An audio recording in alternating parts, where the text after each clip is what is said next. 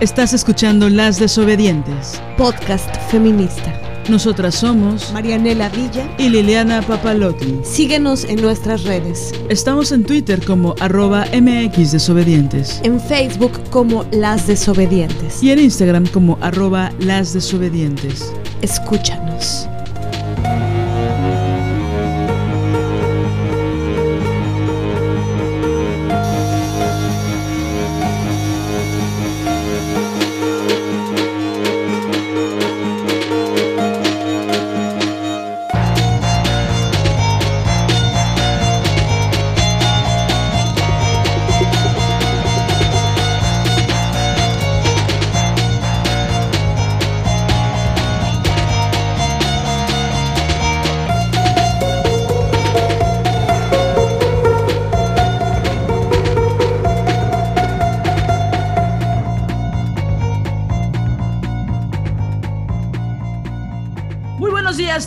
Noches, madrugadas. Eh, hoy es, difícil hacer esta introducción con tres personas que nos escuchan en el podcast, pero bueno, eh, por supuesto, dejen ya ese trapeador y ese trapo. Me, me, de malas cuando las veo con ese trapo. Dejen ese trapo ya. Ya, ya ni tiene color el trapo, déjenlo en paz.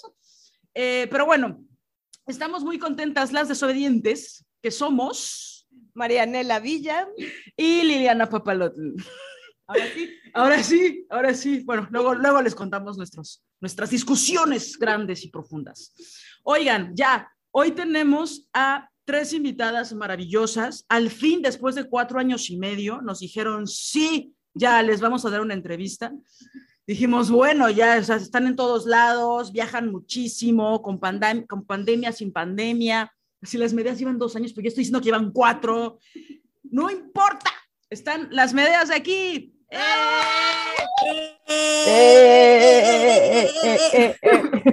Parecía que estaba citando a Lucerito cuando dice hasta que se me hizo, cuando le dice a Mijares, ¿te acuerdas? Ah. Referentes de los noventas. Muy bien. Bueno, ¿quiénes son las Medeas? Ellas se van a entrevistar, ellas se van a entrevistar.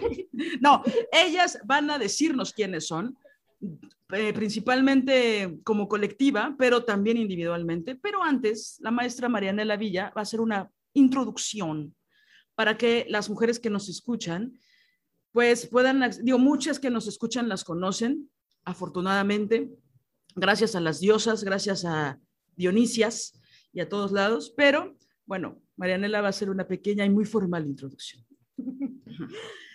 Bueno, pues hoy estamos muy contentas de que nos acompañen eh, este día unas compañeras que queremos y admiramos muchísimo porque eh, hemos observado toda la revolución que están haciendo eh, dentro de las artes escénicas con un proyecto maravilloso que, que tienen que se llama Medeas. Es una, bueno, voy a, voy a hacer una brevísima introducción, aunque ellas son las expertas para, para presentar su, su proyecto. Son una colectiva de investigadoras escénicas que surge por la necesidad de construir espacios seguros para acompañar de forma horizontal el pensamiento escénico a través de la escritura. Son una plataforma que sirve de impulso a jóvenes artistas para escribir sobre sus procesos creativos y socializarlos, con el fin de generar redes de apoyo y visibilidad desde una óptica constructiva y sorora. Y bueno, para nosotras es muy emocionante estar con ustedes. Em, yo les decía hace un tiempo a ellas que yo hubiera deseado mucho hace 10 años eh, tener que, existiera un proyecto como Medeas, ¿no? Saber, pienso que es como un bálsamo de, rebeldía, un bálsamo de autocuidado, de cuidados de las, para las otras, que, nos, hubiera ahorrado a, generaciones anteriores pasar por caminos sinuosos, ¿no? Eh, en las artes escénicas.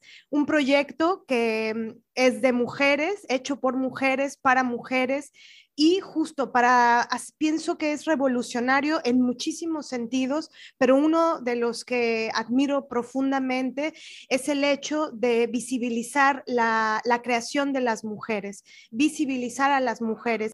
Bueno, en este sistema en el, en el cual vivimos, en este sistema patriarcal, es, eh, pues bueno, hay, hay, una injusticia histórica eh, contra nosotras y también contra nuestra obra, contra la creación artística de las mujeres. Algo que me parece eh, no sé, como una metáfora como muy ad hoc para, para esta injusticia histórica, tiene que ver con, con, con, pensar, yo a veces lo pienso como que hubo un sismo, como que el patriarcado creó un sismo y los escombros cayeron sobre la obra artística de las mujeres y lo hicieron a propósito.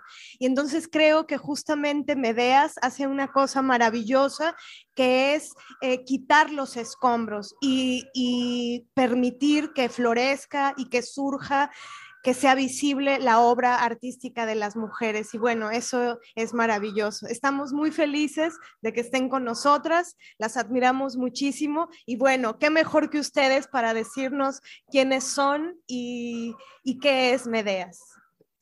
Y bueno, primero empezar con quiénes son.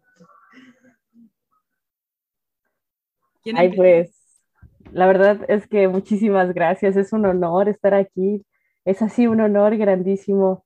Eh, escuchamos también sus podcasts y son preciosos.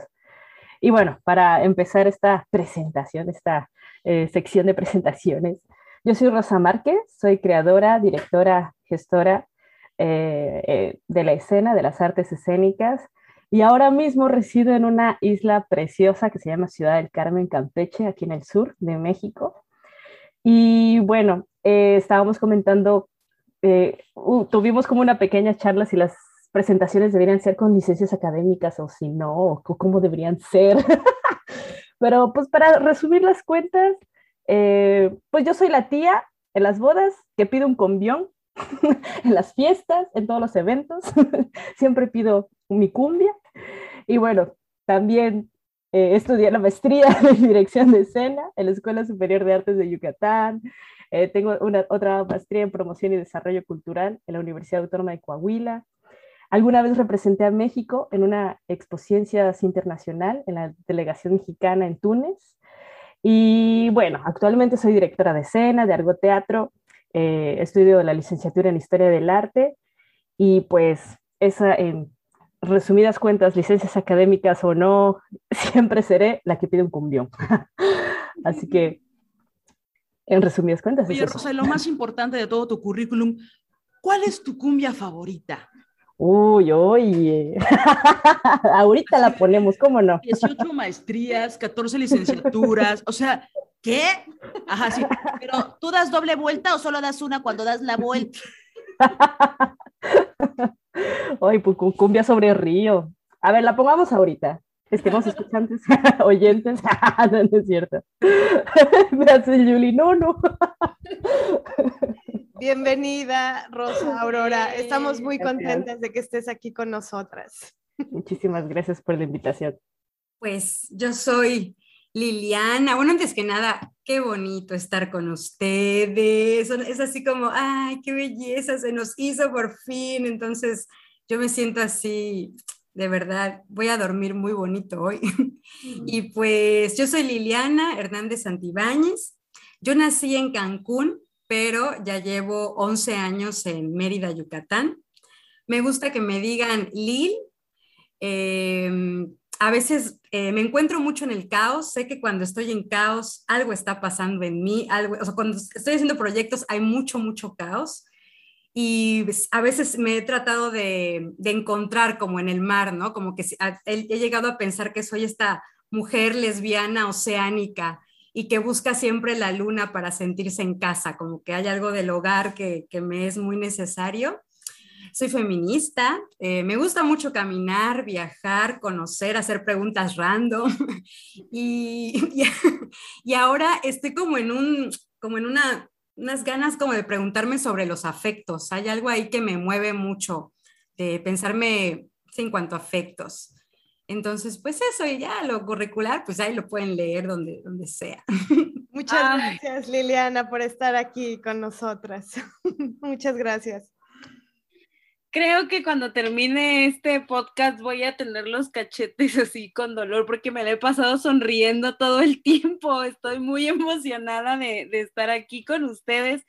Es un súper, bueno, la verdad es que sí, soy, soy muy fan de las desobedientes y las escucho mucho y me han, me han enseñado muchísimo y, y pues, pues bueno, me emociona mucho estar aquí. Yo soy Julie Moscosa, acabo de cumplir 30 años.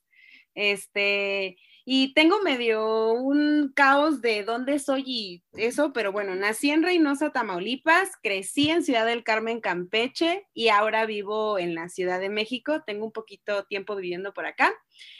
Y pues me gusta mucho crear a partir de la música. Amo mucho cantar, este, amo mucho las exploraciones vocales.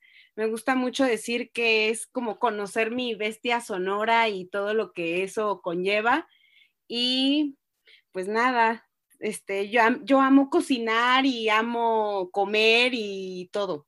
También soy la tía de las cumbias y todo. Oigan, qué frustrante ir a una fiesta y que la gente no sepa bailar o que no quiera bailar, ¿no? Es como, me pegó lo de la cumbia en, en lugares muy extraños. Bueno, Muchas gracias por estar aquí. Muchas, muchas gracias por estar aquí, Julie, y bienvenida y bienvenidas todas ustedes. Para nosotras crear redes o crear relación con mujeres que admiramos.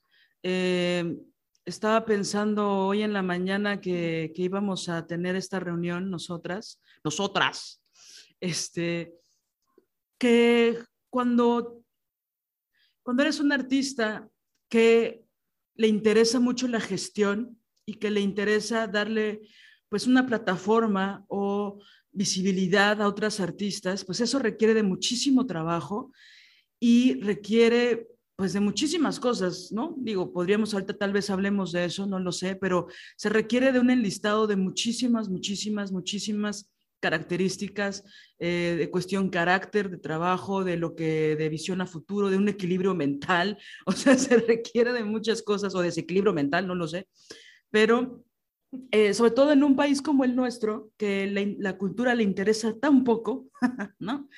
Entonces, cuando te encuentras a otras mujeres, como es nuestro caso, que son imparables, ¿no? O sea, nos parece que su trabajo es imparable, ¿no? No me interesa si son, si se descansan o no, pero eh, son de una constancia que es bastante notable. Y eso también es raro, desafortunadamente, pero es maravilloso que ustedes lo tengan.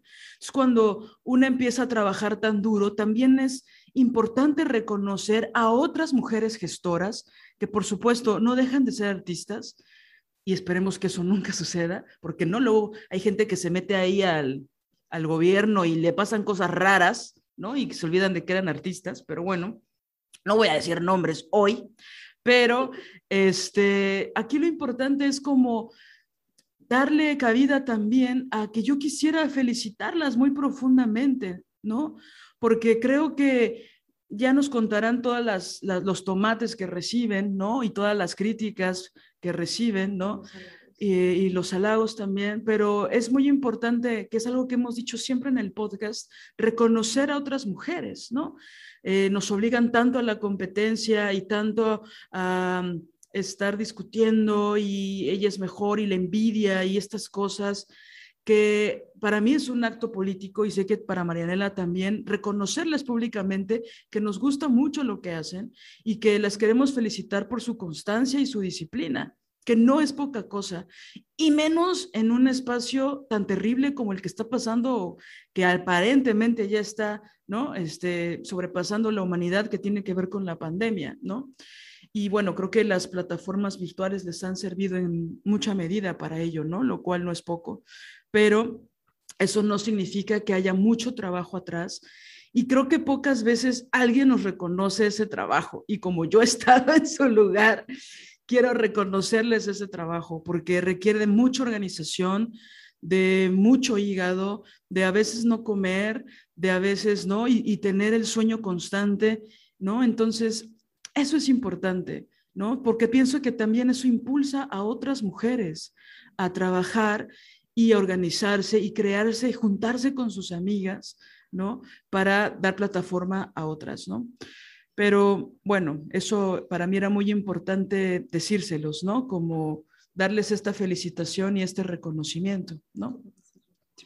Sí, yo también eh, quiero decirles que siempre que, veo todo el trabajo que están haciendo, eh, todo lo que publican, todas las convocatorias, todos los proyectos que dentro de Medea se van dando, eh, para mí eh, es como algo que está ebulliendo siempre, ¿no? Como una especie de volcán y me gusta mucho esto de la palabra, la palabra que usa Lili de imparable, es decir, eh, este trabajo constante, este repetir en relación a este deseo de ustedes, ¿no? Que subyace a, a la creación de Medeas. Y bueno, y en ese sentido es que quisiéramos eh, pues profundizar en, qué es para ustedes, cómo, cómo es que este proyecto ha nacido, cómo nació, cómo, cuáles fueron sus, primeros pasos, ¿no? Y, bueno, eso, em, quisiéramos saber qué es Medeas, y, cómo fue que lo crearon. Tenemos muchas ganas de, saberlo y que todas las compañeras que nos escuchan eh, sepan de esto. Ay, muchísimas gracias. No, qué bonitas palabras, en verdad. Así nos llegan a, al fondo, al fondo, así nos traspasan. Y pues les contamos, ¿no? Medeas, Red de Jóvenes Investigadoras de la Escena, nace un 28 de abril del 2020 a las 5.40 de la tarde. en verdad, fue una videollamada que hicimos en plena pandemia y esta videollamada la hicimos entre Lilian Hernández, Julie Moscosa, Andrea Fajardo y yo, Rosa Márquez. Y justo empezamos a hablar sobre los miedos de la escritura. Eh, surge sobre cómo, cómo compartíamos una inhibición o eh, en común, ¿no? que también era la escritura, era socializar también como nuestros procesos, nuestros escritos. Y también charlamos un poco sobre el hartazgo, ¿no? también de cómo se interactuaba en la comunidad gremial, escénica, y cómo podríamos quizás eh, retomar la esencia de la investigación y no catalogarla solamente en un espacio meramente académico, ¿no? Una investigación como un proceso de creación también es válido, también si pasa por el cuerpo, también si pasa por la experiencia. E incluso eh, en una junta que tuvimos recordábamos con cariño eh, cómo realizamos nuestro primer manifiesto, porque ahí empezamos a charlar sobre qué somos, en qué creemos, qué queremos eh, cuestiones que hoy en día también se están reescribiendo y se están transformando porque pues hemos aprendido mucho en el camino. Y también cabe mencionar que este proyecto pues sí lo hemos hecho a la distancia. Yo estoy en Ciudad del Carmen, Campeche, Lili está en Mérida, Yucatán, Julie está en la Ciudad de México y solo nos hemos reunido dos veces de forma presencial. O sea, todas las veces nos hemos organizado eh, de forma virtual, a distancia, pero ha sido un trabajo muy grato que pues el camino ha sido bien maravilloso.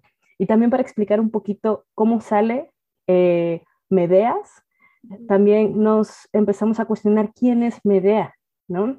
Eh, dentro de este imaginario colectivo prominentemente occidental, es hechicera, es esta mujer de la mitología griega, generalmente conocida por dejarse llevar por la rabia, por los celos, por emociones atribuidas únicamente a las mujeres, dado que pierden, entre comillas, el amor, la razón por el amor a un hombre, ¿no?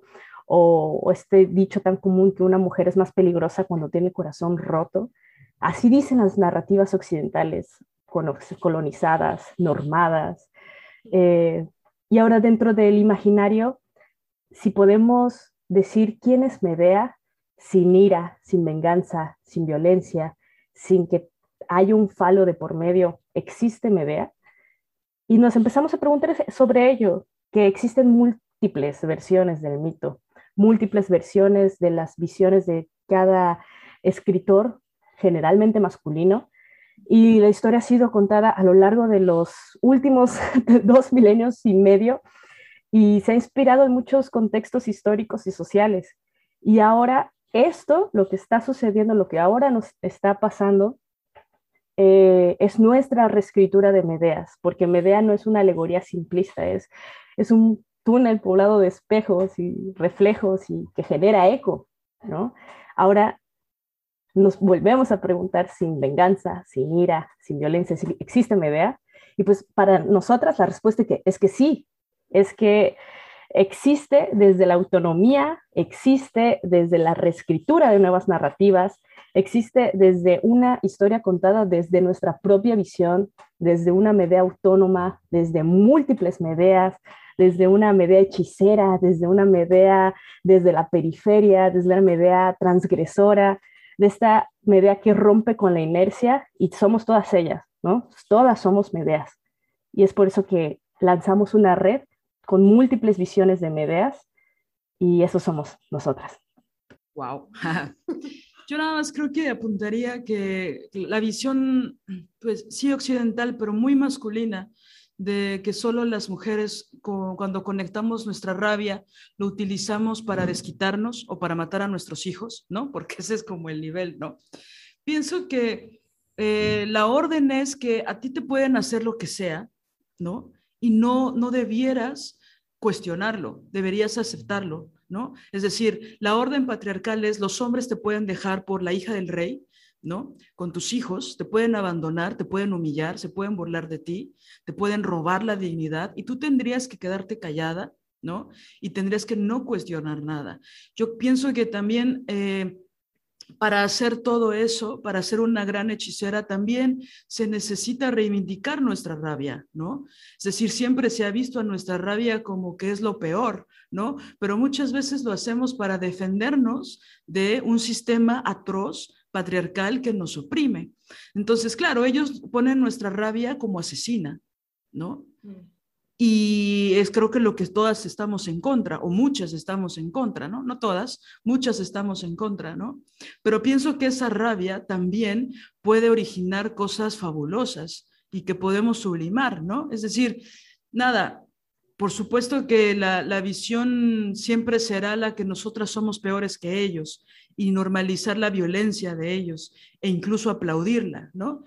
Em, pero yo creo que también Medea podría decir la defensa nunca es ataque, como dicen otras feministas, ¿no? Y decir, bueno, voy a reivindicarme, ¿no? No sé si lo mejor sería a nivel simbólico y habría que hacerle también una reinterpretación del asesinato de sus hijos, pero creo que la rabia de las mujeres también nos permite eh, crear y defender nuestras propias ideas, porque nadie quiere nosotras hablemos acerca de ellas, ¿no? Entonces, pienso que sí, la, visión absoluta es de ser este, las violentas, ¿no? Resentidas, extremistas, bueno, hasta radicales, ¿no? que siempre nos nombran, pero por ahí yo pienso en que hay que hacer ya la invitación a reivindicar nuestra rabia y reconciliarnos con ella, ¿no?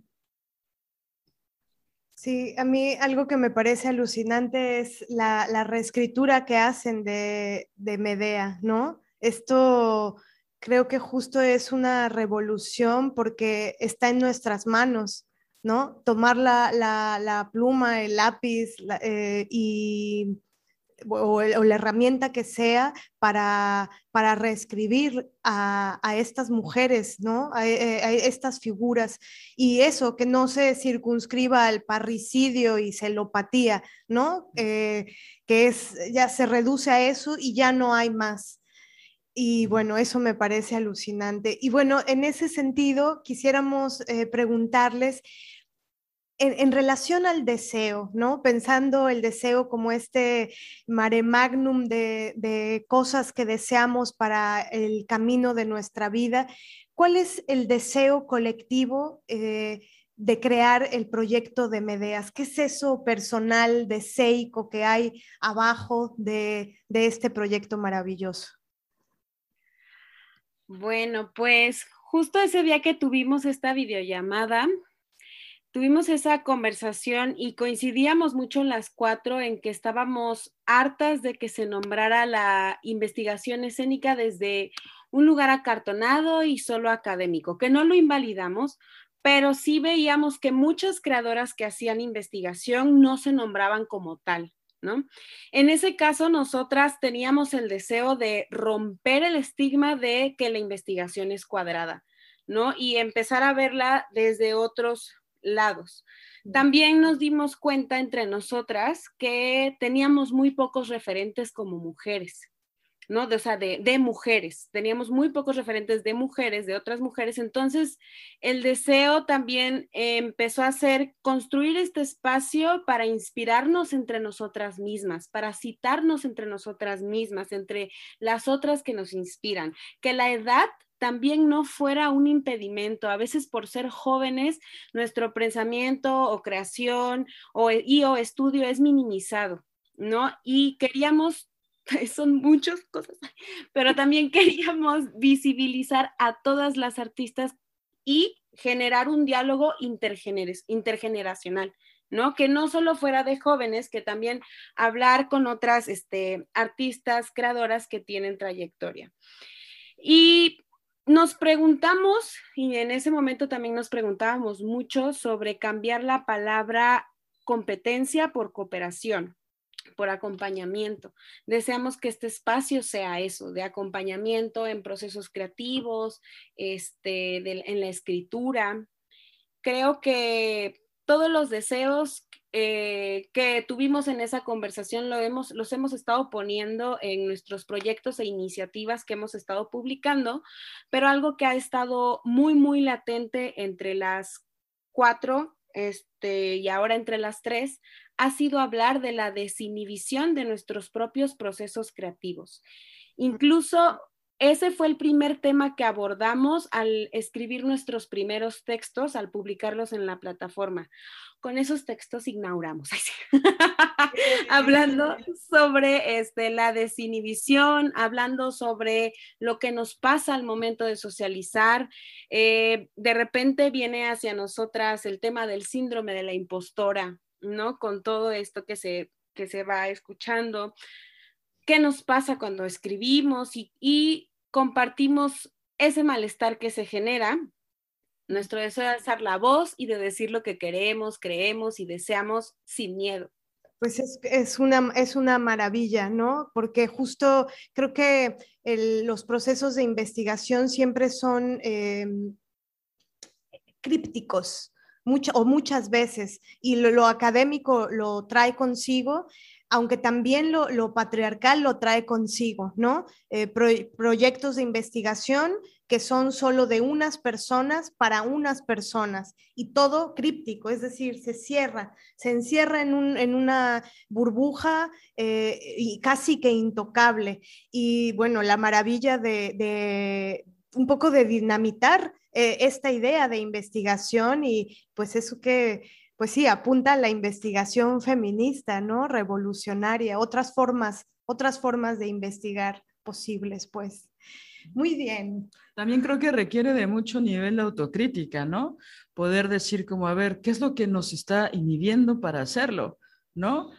Y sobre todo porque cuando se asoman esos pensamientos, no sé si los compartimos con nuestras más próximas, pero todavía hacer un escrito y publicarlo, ¿no? Es decir, nadie habla de eso. Yo creo que es un pensamiento que todas hemos tenido en todos nuestros procesos, ¿no?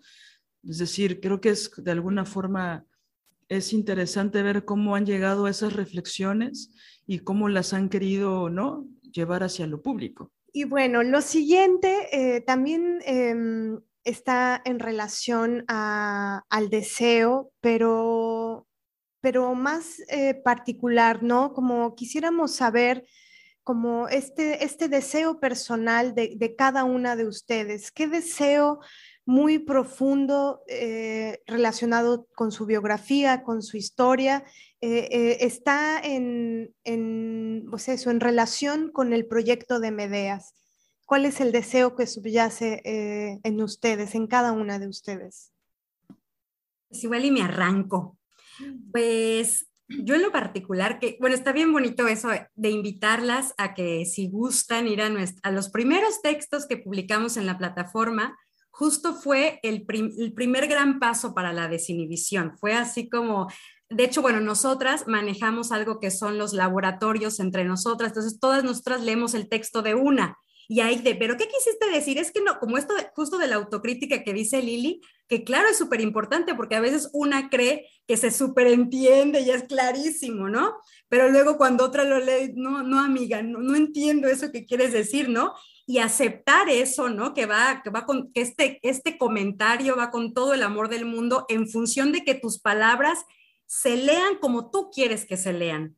Y en ese sentido, este deseo personal, a mí me pasaba mucho en la carrera, que ya ven que todos los profes, hagan sus bitácoras, háganse, allá ya nos veían hacer las bitácoras.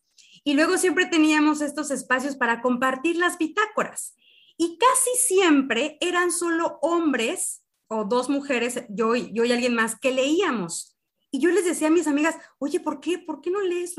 Ay, es que siento que no tengo clara la idea es que no, mejor tú, o sea, como que había esto de, pero yo veía a mis amigas y veía sus bitácoras, pero está, está ahí, ¿por qué no lo comparto? Porque yo decía, ¿por qué no lo compartes? ¿Qué pasa? Y era como algo que yo me, o sea, durante toda la carrera yo sufría mucho y bueno, lo además terminé en una generación casi con puros vatos y era así como de, ah, como muy frustrante.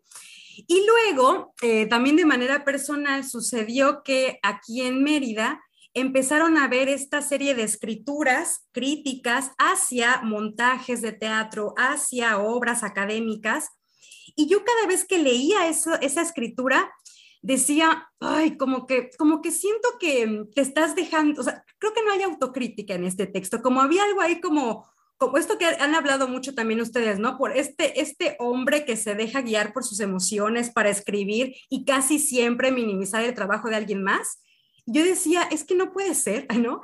Y claro, evidentemente era, era solo únicas voces que estaban ahí, ¿no? Como rondando y toda la gente así como deteniéndoles miedo.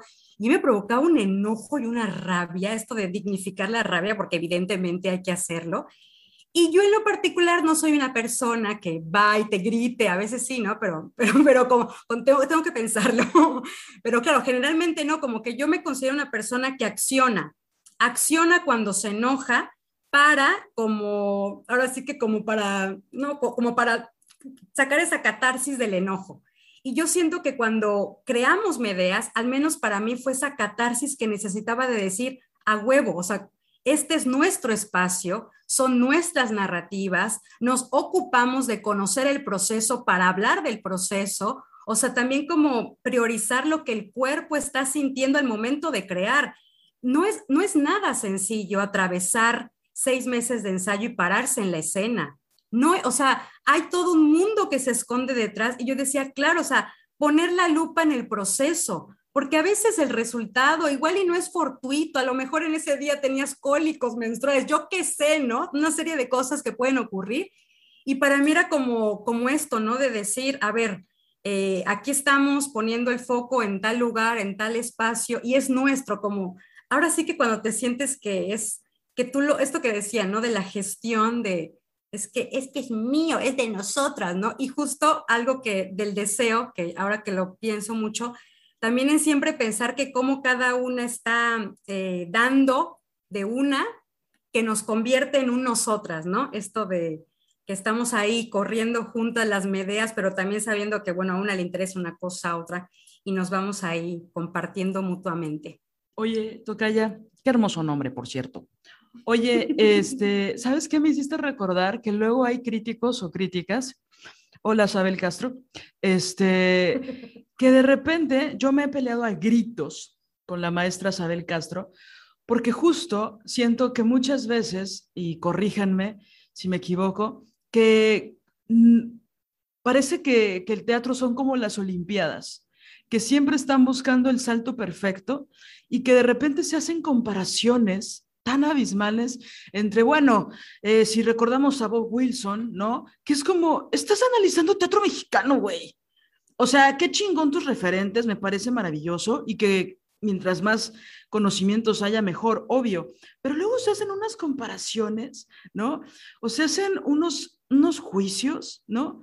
Que es como, tan subjetivos, objetivos, decía un profesor en la facultad, más que objetivos, ¿no? Que no van en relación con lo que estás viendo. Es decir, sí, ya sé que no es culpa del público que yo tenga cólicos, ¿no?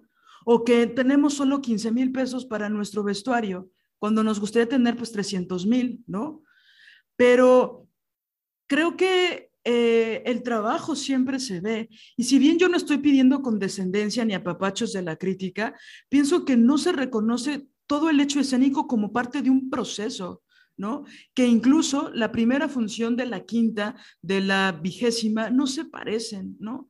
Entonces muchas veces se hacen comparaciones y siento eh, que también eh, hoy hablábamos, ¿no? Que no es lo mismo el alcance o la vara que se pone, perdón, eh, voy a hablar de blanquitud, no, no es la misma la vara que se pone con los actores blancos que con los morenos, ¿no? Regularmente yo veo a las compañeras actrices morenas que, ay cabrón, la vara que se ponen altísima, ¿no? Donde hay una cosa así de, ¿no? Porque para que una morena se vea como buena actriz, tiene que hacer ¿no? El salto mortal hacia atrás en tres, dos, ¿no? Entra el cenital y se lo da, ¿no? Y entonces no hay tan, o sea, no hay tantas consideraciones, ¿no? Entonces, no se da cuenta la crítica de que es raciclasista, no se da cuenta de que el teatro son procesos, no se da, no muchas veces ni reaccionan ante el público. Es, es raro ver una crítica que hable del público también. Entonces, de repente, no sé, digo, hay otras cosas que también se hacen Isabel también está creando una metodología para ya no dejar de forma subjetiva los procesos críticos. Pero de repente hacen unas comparaciones que yo digo, pero es que, ¿qué crees que viste? Sí, justo eso también quería comentar sobre este otro proyecto que tiene pues nuestra querida amiga y compañera admirada Sabel, ¿no? De eh, una crítica que que cuestiona también todo, todo, todo el género, todos estos parámetros, ¿no? Si la, si, la, si la crítica es patriarcal, si la crítica es con lente misógino, pues así va a salir. Y esto me recuerda a lo que dices, Liliana, ¿no? De, de qué, qué rabia da que sean unos señores solo, un par, con poder, Los que tienen el, monopolio de la palabra y de la escritura. Y que bueno, Medeas viene a, decirles, pues, ¿cómo ven que no solamente ustedes van a, escribir y a decir y a pensar sobre la escena, sino lo vamos a hacer nosotras y lo vamos a publicar, que es maravilloso. Claro, como que una de las cosas también que mencionaba Julie era también esa la oportunidad de poder citar a nuestras compañeras, poder citar otras mujeres de nuestra actualidad, jóvenes con gran trayectoria eh, de cualquier territorialidad, sin importar si son de, cualquier parte de la República, citarlas, decir, ella escribió esto, así como aquella persona también escribió ello, eh, como también ser parte de todo, esta, todo este imaginario cuando hablamos sobre una obra también el hecho de escribir y referirnos a nuestras compañeras como tal persona, tal mujer escribió esto al respecto, me parece que a partir de ella también está cambiando la historia, ¿no? La historia del teatro. O sea, no va a cambiar la historia del teatro si no la escribimos de nuevo, ¿no? Y me parece esencial el, el hecho de, de, este deseo personal que es muy, muy esencial de cada una de nosotras. Por ejemplo, el mío es, era dejar de sentir miedo, o sea, dejar de sentirme inferior, dejarme de sentir que estoy dosificando lo que digo, estoy dosificando lo que siento, estoy dosificando, estoy descalificándome, estoy autosaboteándome de forma creativa y de forma social y que eh, si yo voy a escribir también es una forma también de invitar a mis compañeras, ¿no? También invitar a mis colegas. Es como la canción de, de Rizzo de If I'm shining, everybody's gonna shine. Me encanta esa canción, está preciosa, ¿no? Perdón por el spanglish.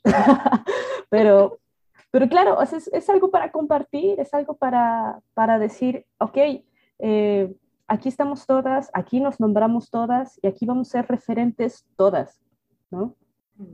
Y un poco también como que con esto que hablabas, Liliana, del ser imparable, ¿no?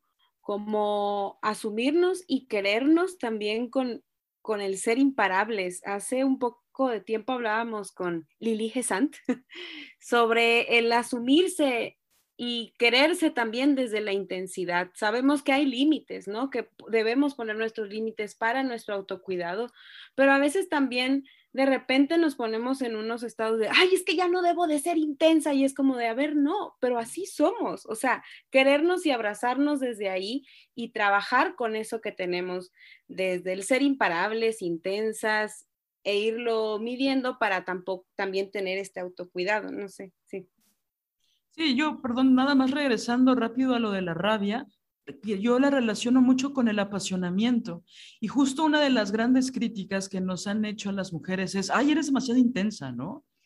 Ay, eres demasiado no sé qué. Bueno, levantar una obra necesita intensidad y apasionamiento y levantar un proyecto y crear una convocatoria y leer 50 proyectos o 300 necesita intensidad, obsesión y apasionamiento. Si no, no llegas, ¿no? Si no, no lo logras. ¿no? Y a lo mejor no lo logras, pero sientes así los tejidos que ya eh, pasó el humo, ¿no? Pasó el fuego y ya, o sea, ¿no? Digo, porque ahora también llegar es, es duro, ¿no? Esta exigencia de llegar, lleguen, lleguen, lleguen. Bueno, pero esos procesos son interesantes. ¿Qué obsesiva eres? Bueno, para hacer un Excel necesito ser obsesiva, ¿no? Y, y, le pongo colorcitos, así de obsesiva soy, ¿no?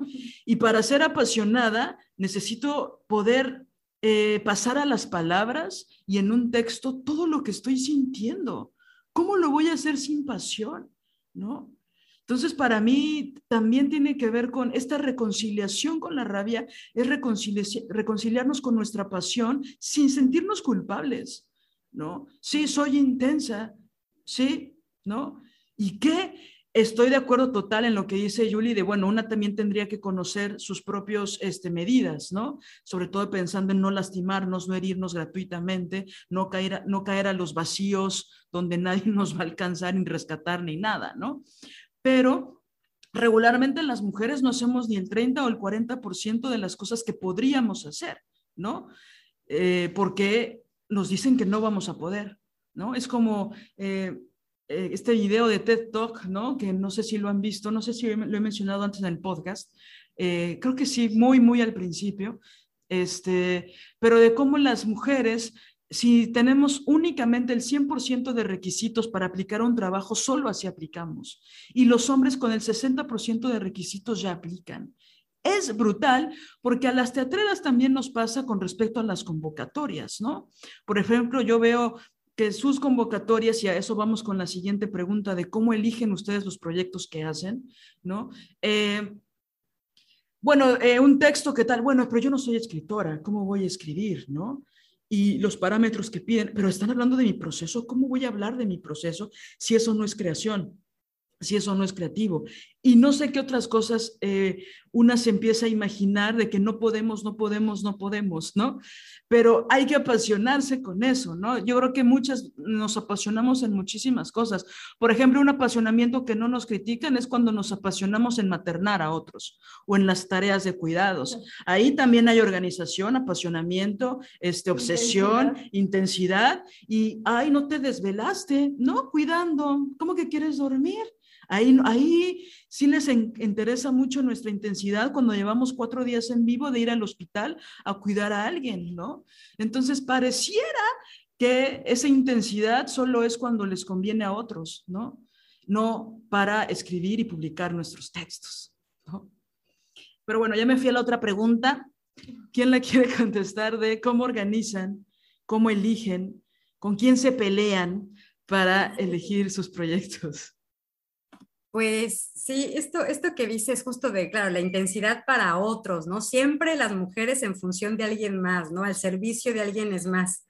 Y claro, ¿no? El entender de decir, bueno, somos intensas, pero para nuestro bien, o sea, esto de ponernos en el centro de nuestra historia, de nuestro universo Medeas. Y en ese sentido, algo que tenemos súper claro es que Medeas es un proyecto de mujeres para mujeres. Y quien soporte, quien soporte, ¿no? Eso de entrada. Y otra cosa era que cuando nosotras comenzamos esta, este salir al mundo, ¿no? Este salir a las redes, que bueno, en la pandemia no había posibilidad de encontrarnos de manera presencial, entonces todo fue a través de redes.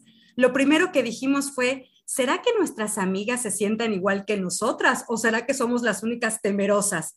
Y empezamos a preguntarle a nuestras amigas, ¿no? Y todas, sí, yo también tengo problemas para escribir porque siento que no digo nada importante o porque no siento que no llego a ningún punto, que digo puras barbaridades. Es que a quién le va a importar que yo esté escribiendo sobre el duelo de algo, ¿no? Y era como, ¡ah! Y lo que hicimos era, fue preguntarles, ¿no? Esto del consentimiento, de decirles, ¿podemos compartir tu idea, amiga? Y sí, y ya fue cuando empezamos a sacar las primeras frases en nuestra página, en la, en la, en la red social y todo. Y, y, y, muchas mujeres así de, a mí me pasa igual, y empezaron a compartir y nos empezaban a llegar... Eh, inbox de, de, gente que, ¿cómo puedo pertenecer a su red? ¿Qué es la red? Y tú así de, ah, ah, ah, y tú así, solo hemos tenido una junta, podemos vernos, ¿no? Como que ya, o sea, sentir, bueno, yo siento que sentir que hubo algo, o sea, como que sentir que nos hemos encontrado en alguien, en, en otras mujeres, como que nos hizo decir, oigan, amigas, creo que esto quizá no es solo para nosotras, como que ya hubo algo que ahí dijimos, oigan, y si hacemos no sé, una convocatoria, como, como para hacer un llamado a más mujeres y todas sí, sí. Y fue cuando sacamos nuestra primera hermosa convocatoria de escrituras de la escena, que algo muy bonito que hicimos ah, es justo organizar el universo Medeas, ¿no? Ponemos por, un, por un lado Medea creadora, nuestras reflexiones de tu proceso creativo en la escena, que siempre reiteramos, no necesariamente tuvo que ser exitoso, ¿no?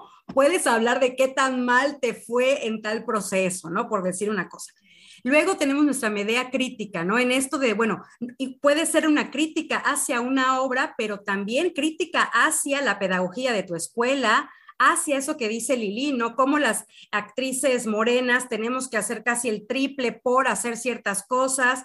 Entonces ahí estamos, una chica, Sofía León, habla sobre las cuerpas gordas en escena. Entonces hay como todo esto de, las miradas críticas y nuevos enfoques que podemos darle al proceso creativo.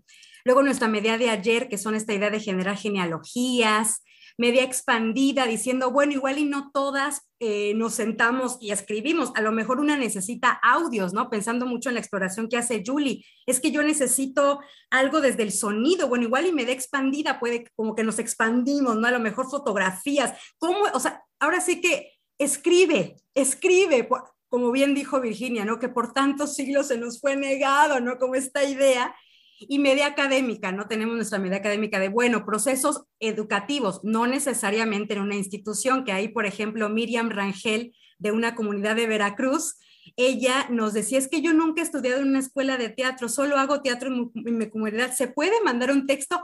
Claro, no era como, por supuesto, mándalo. Y lo mandó, entonces era como muy bonito. Y ya en esta segunda convocatoria sacamos nuestra Medea biógrafa, escribe sobre otra mujer, escribe sobre cómo admiras a otra mujer, qué te produce esta mujer, qué pasa cuando la miras, ¿no? Como en esta idea de, admirarnos, de compartirnos. Y bueno, eso en un, en un inicio. Y luego hicimos encuentros, ¿no? Luego aquí en Mérida hicimos el festival de, bueno, antes de hablar del festival, quiero hablar del encuentro de Campeche, ¿no? También, bueno, Julie y Rosa, que estuvieron mayormente allá haciendo su eh, investigación y proceso creativo. Hicimos un encuentro en Campeche, todo virtual, porque fue en pandemia. La, nuestra sección de ecos y reverberaciones justo para este cruce intergeneracional de, bueno, es que yo quiero hablar con esa mujer que igual y no entra en, en la convocatoria, pero podemos tener también este espacio, ¿no? Del diálogo porque siempre sucede que cuando, a mí me pasa mucho, ¿no? Y creo que a mis compañeras también lo hemos comentado, cuando escuchamos a, una, a otra mujer decimos, ay, qué bueno que lo dijiste porque eso quería decir, solo que no encontraba la forma de decirlo, ¿no? Y también otro proyecto que tenemos que es muy bonito es Mercadita Medeas, porque justamente, claro, no vivimos del aplauso, nadie vive, y cómo podemos financiar este proyecto que es nuestro autogestivo independiente. Ahí hemos sacado playeras, tenemos bolsas, ahorita vamos por nuestro otro pack de bolsas, ¿no? Como siempre, de cómo podernos Ahora sí pensando en que nosotras eh, también nuestro trabajo cuesta en el sentido de, bueno, hay que pagar una renta, ¿no? ¿Cómo podemos generar esta economía dentro de nosotras?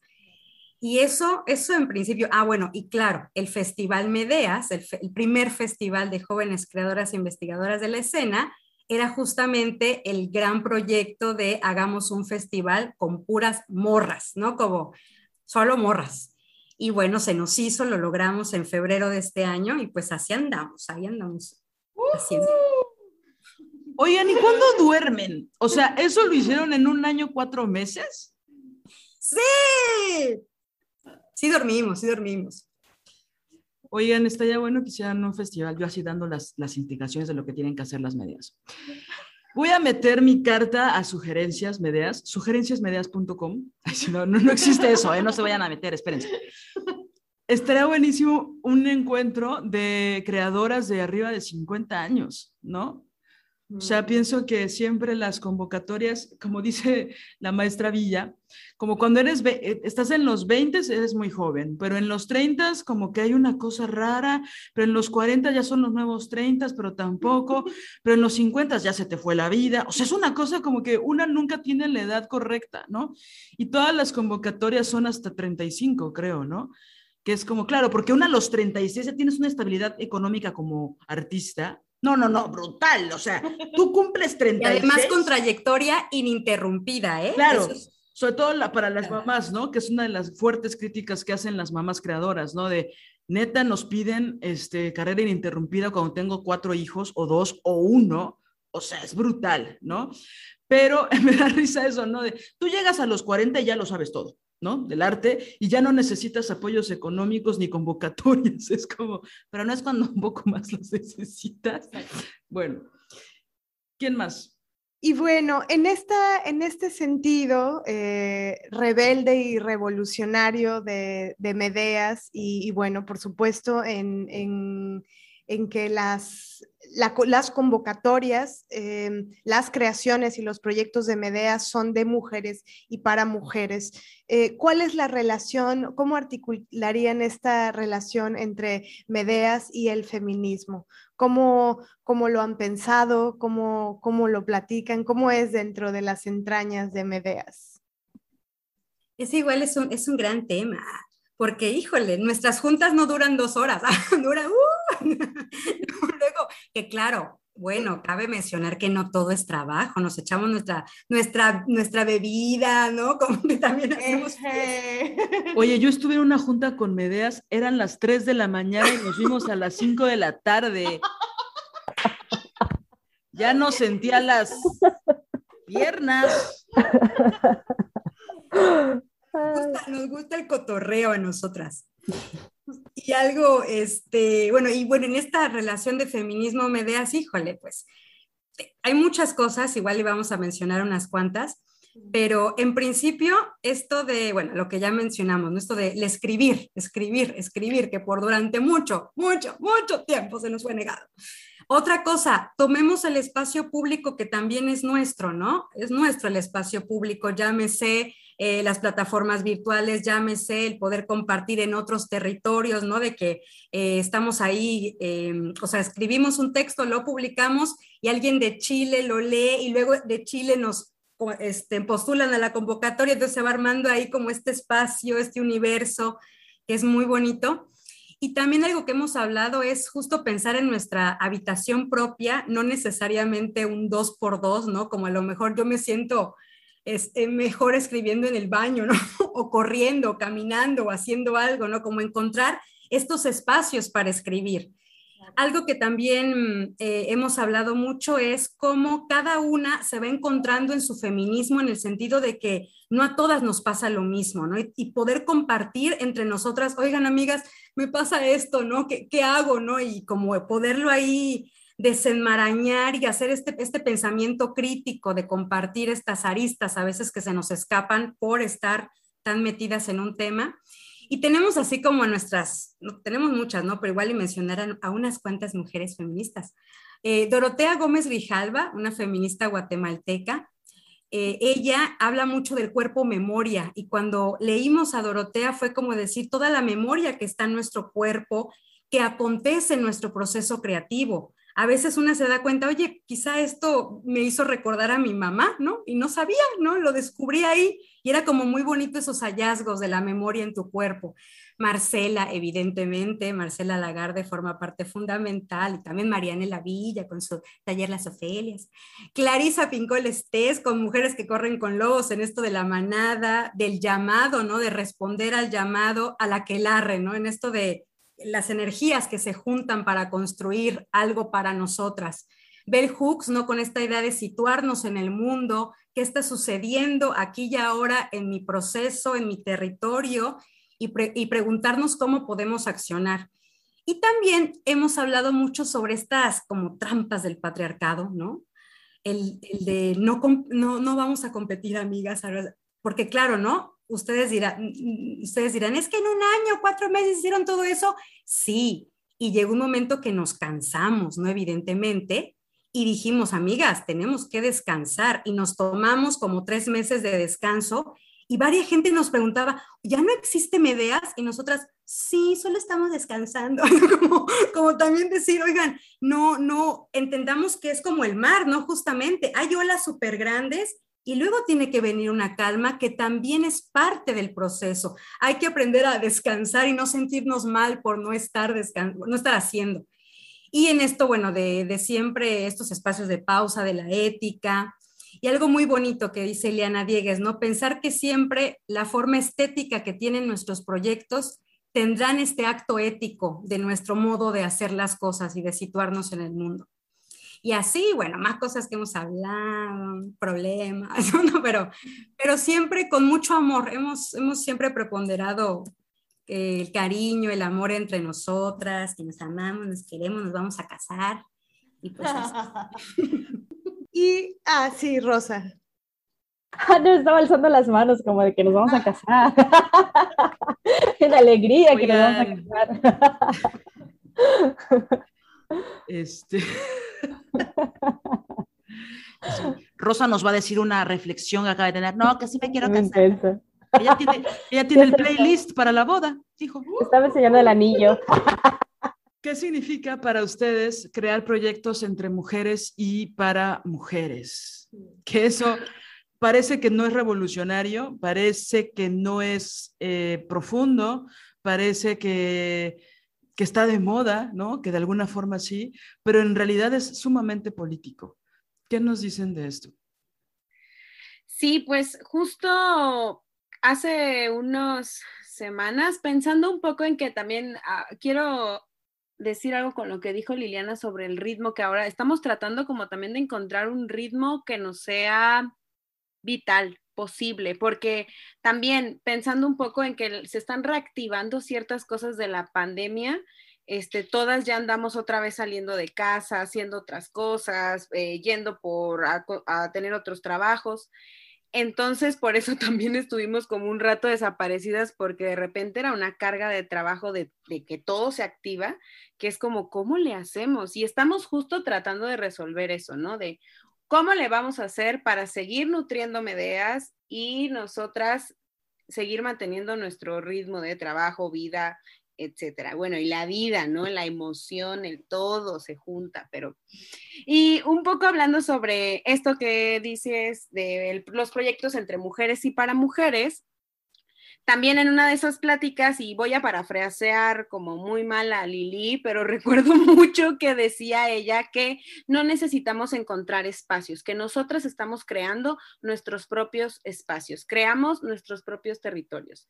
Y pienso que poder escuchar a otras mujeres creadoras nos activan diversas reflexiones que nutren entre todas y, nos inspiramos entre todas.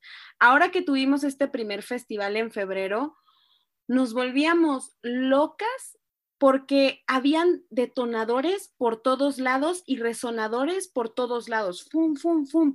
Y creo que eso fue como un sueño que se volvió realidad, estar todas desde la virtualidad, pero sentirnos entre todas y mirarnos y escucharnos y conocer. Eran aproximadamente 80 mujeres de, con proyectos muy distintos y muy valiosos, ¿no? Y que al mismo tiempo, entre todas, nos escuchábamos y encontrábamos cosas que, que yo decía, yo estoy pensando en esto de otra manera, claro, le voy a hablar el hacer red, ¿no? Eso ha sido como muy significativo para nosotras. Y claro, esto que dicen, crear proyectos entre mujeres y para mujeres es un acto político y de rebeldía.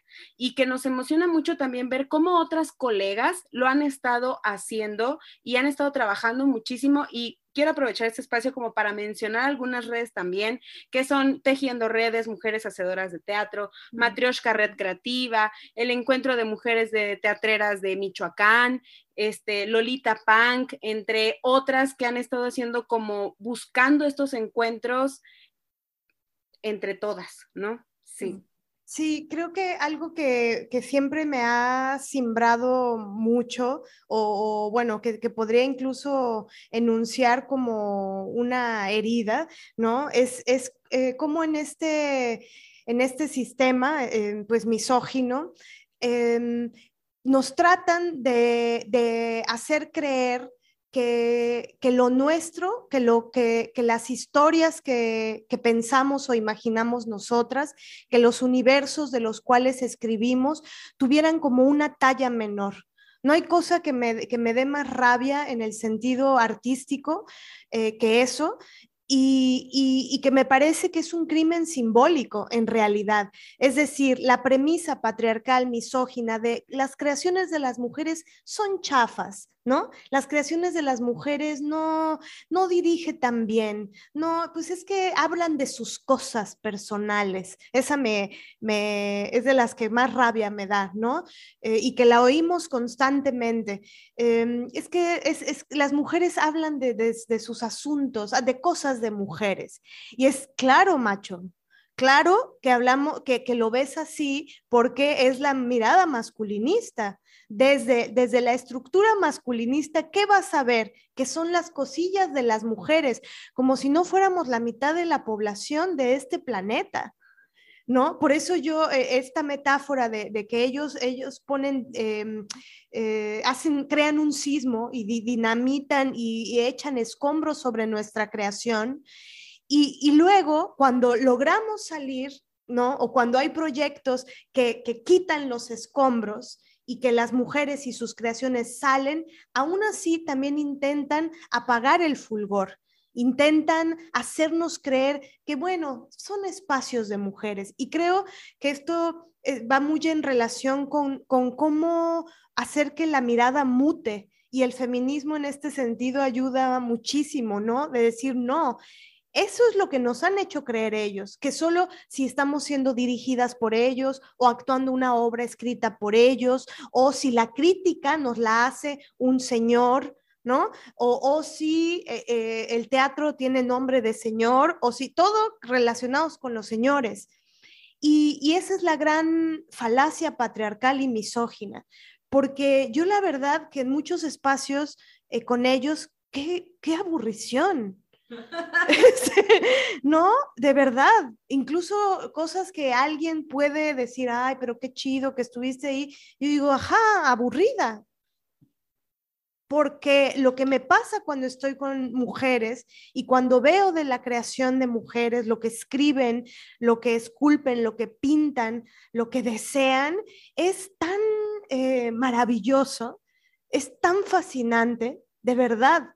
y, creo que justamente esto, esto es la, gran eh, provocación, revolución que, están haciendo ustedes con Medeas, ¿no? De decir, no, nuestros espacios son maravillosos, eh, son mucho más interesantes. Bueno, no sé si más o menos, porque creo que ni, sí, sí, sí, pero em, son profundos, son complejos, son sensibles, son teóricos, son intelectuales, son rabiosos, son, ¿no? Tienen tantos eh, hermosos eh, adjetivos y que, y que mm, los, lo, nombran, ¿no? Nombran esta, esta creación.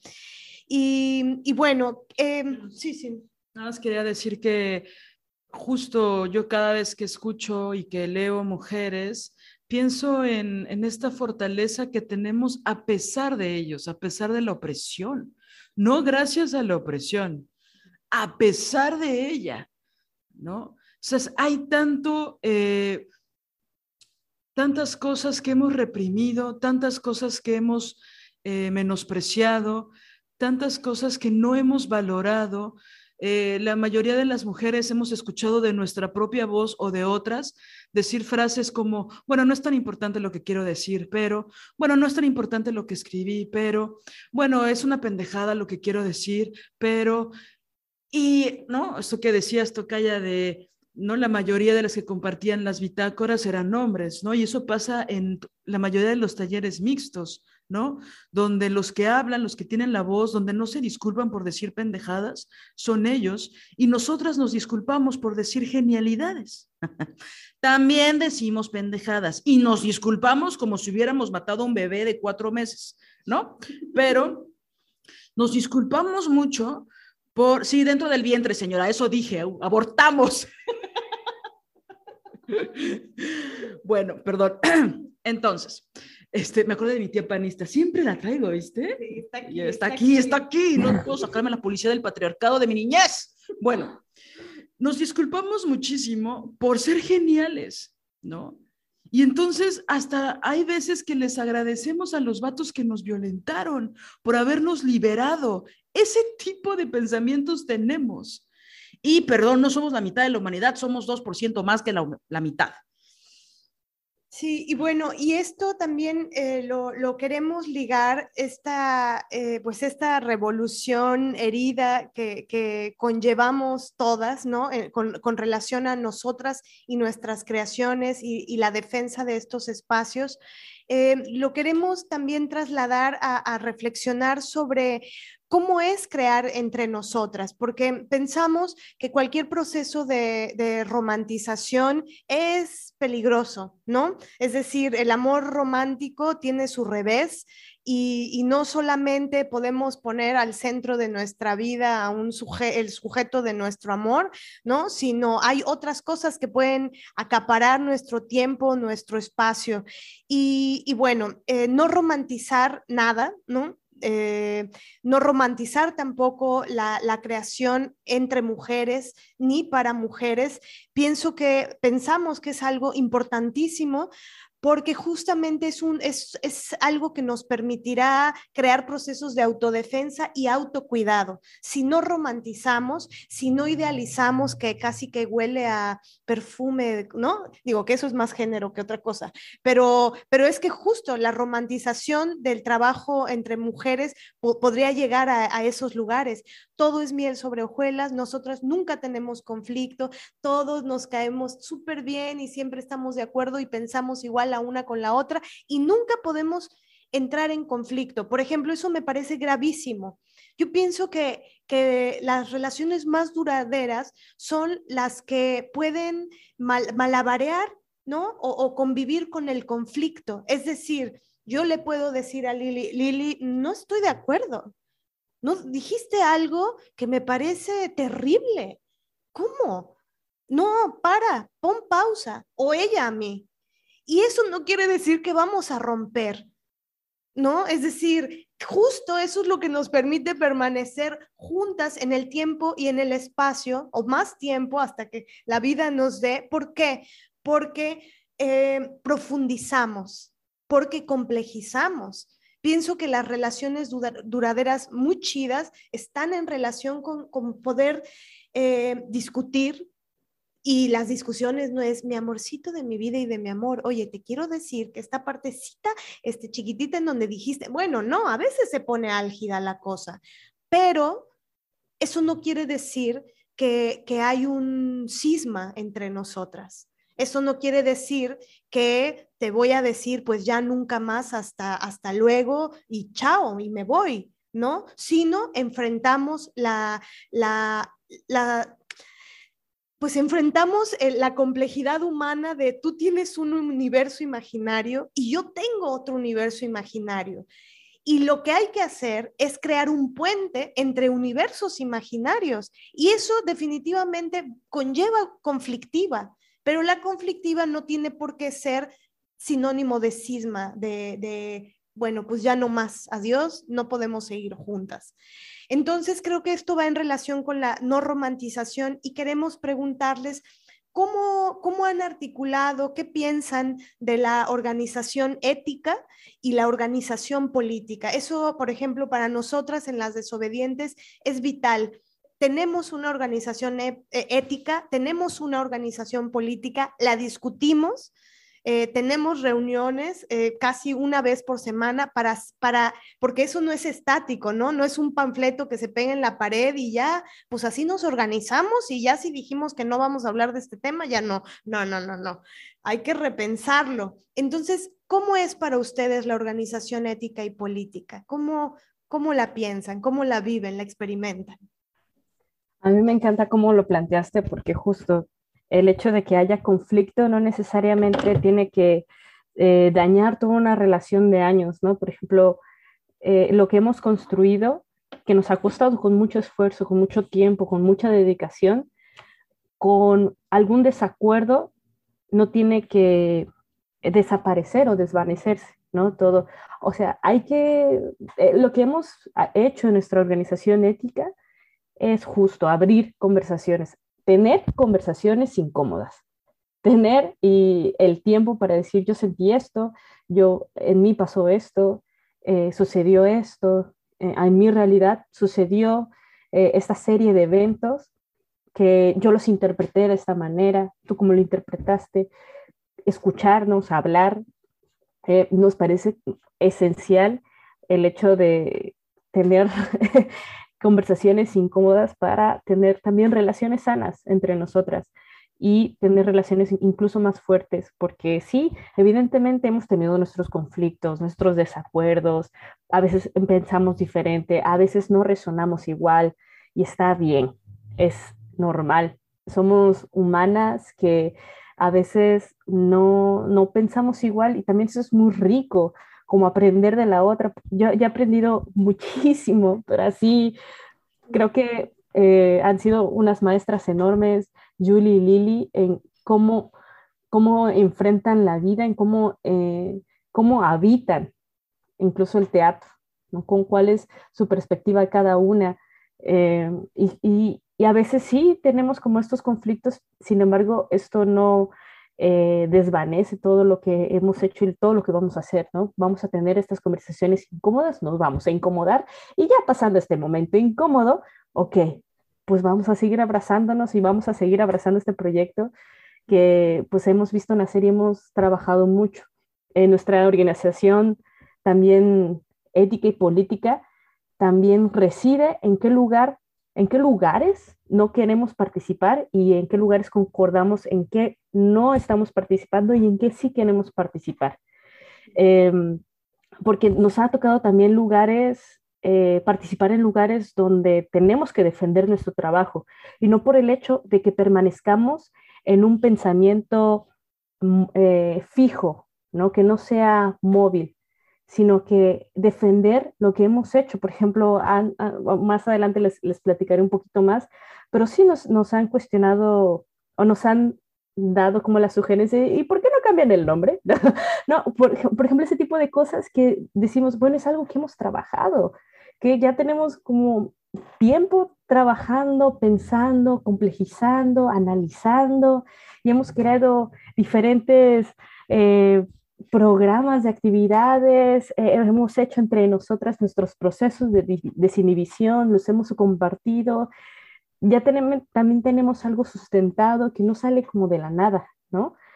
Eh, también nos toca defender lo que pensamos, ¿no? Que quizás se pueda, se pueda aprender, eh, nosotras podemos aprender y podemos seguir desarrollándonos, no, no, no estamos diciendo de que esto sea el ejemplo ni nada para, eh, en, absoluto, sino que defender nuestra postura política es algo muy distinto a tener un pensamiento fijo, ¿no? Como a, no, pienso en, en, el hecho de tener como esta política también de, de cuidados entre nosotras y también a, veces nos comunicamos así eh, telepáticamente que decimos, no, es que esto, este lugar no pertenecemos aquí, ¿no?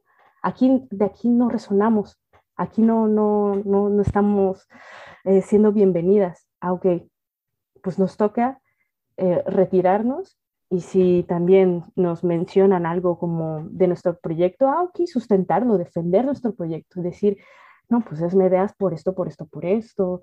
Eh, creemos que es solo para mujeres, porque es esto, por esto, por esto, por todas to, las decisiones que hemos tenido para nuestro proyecto.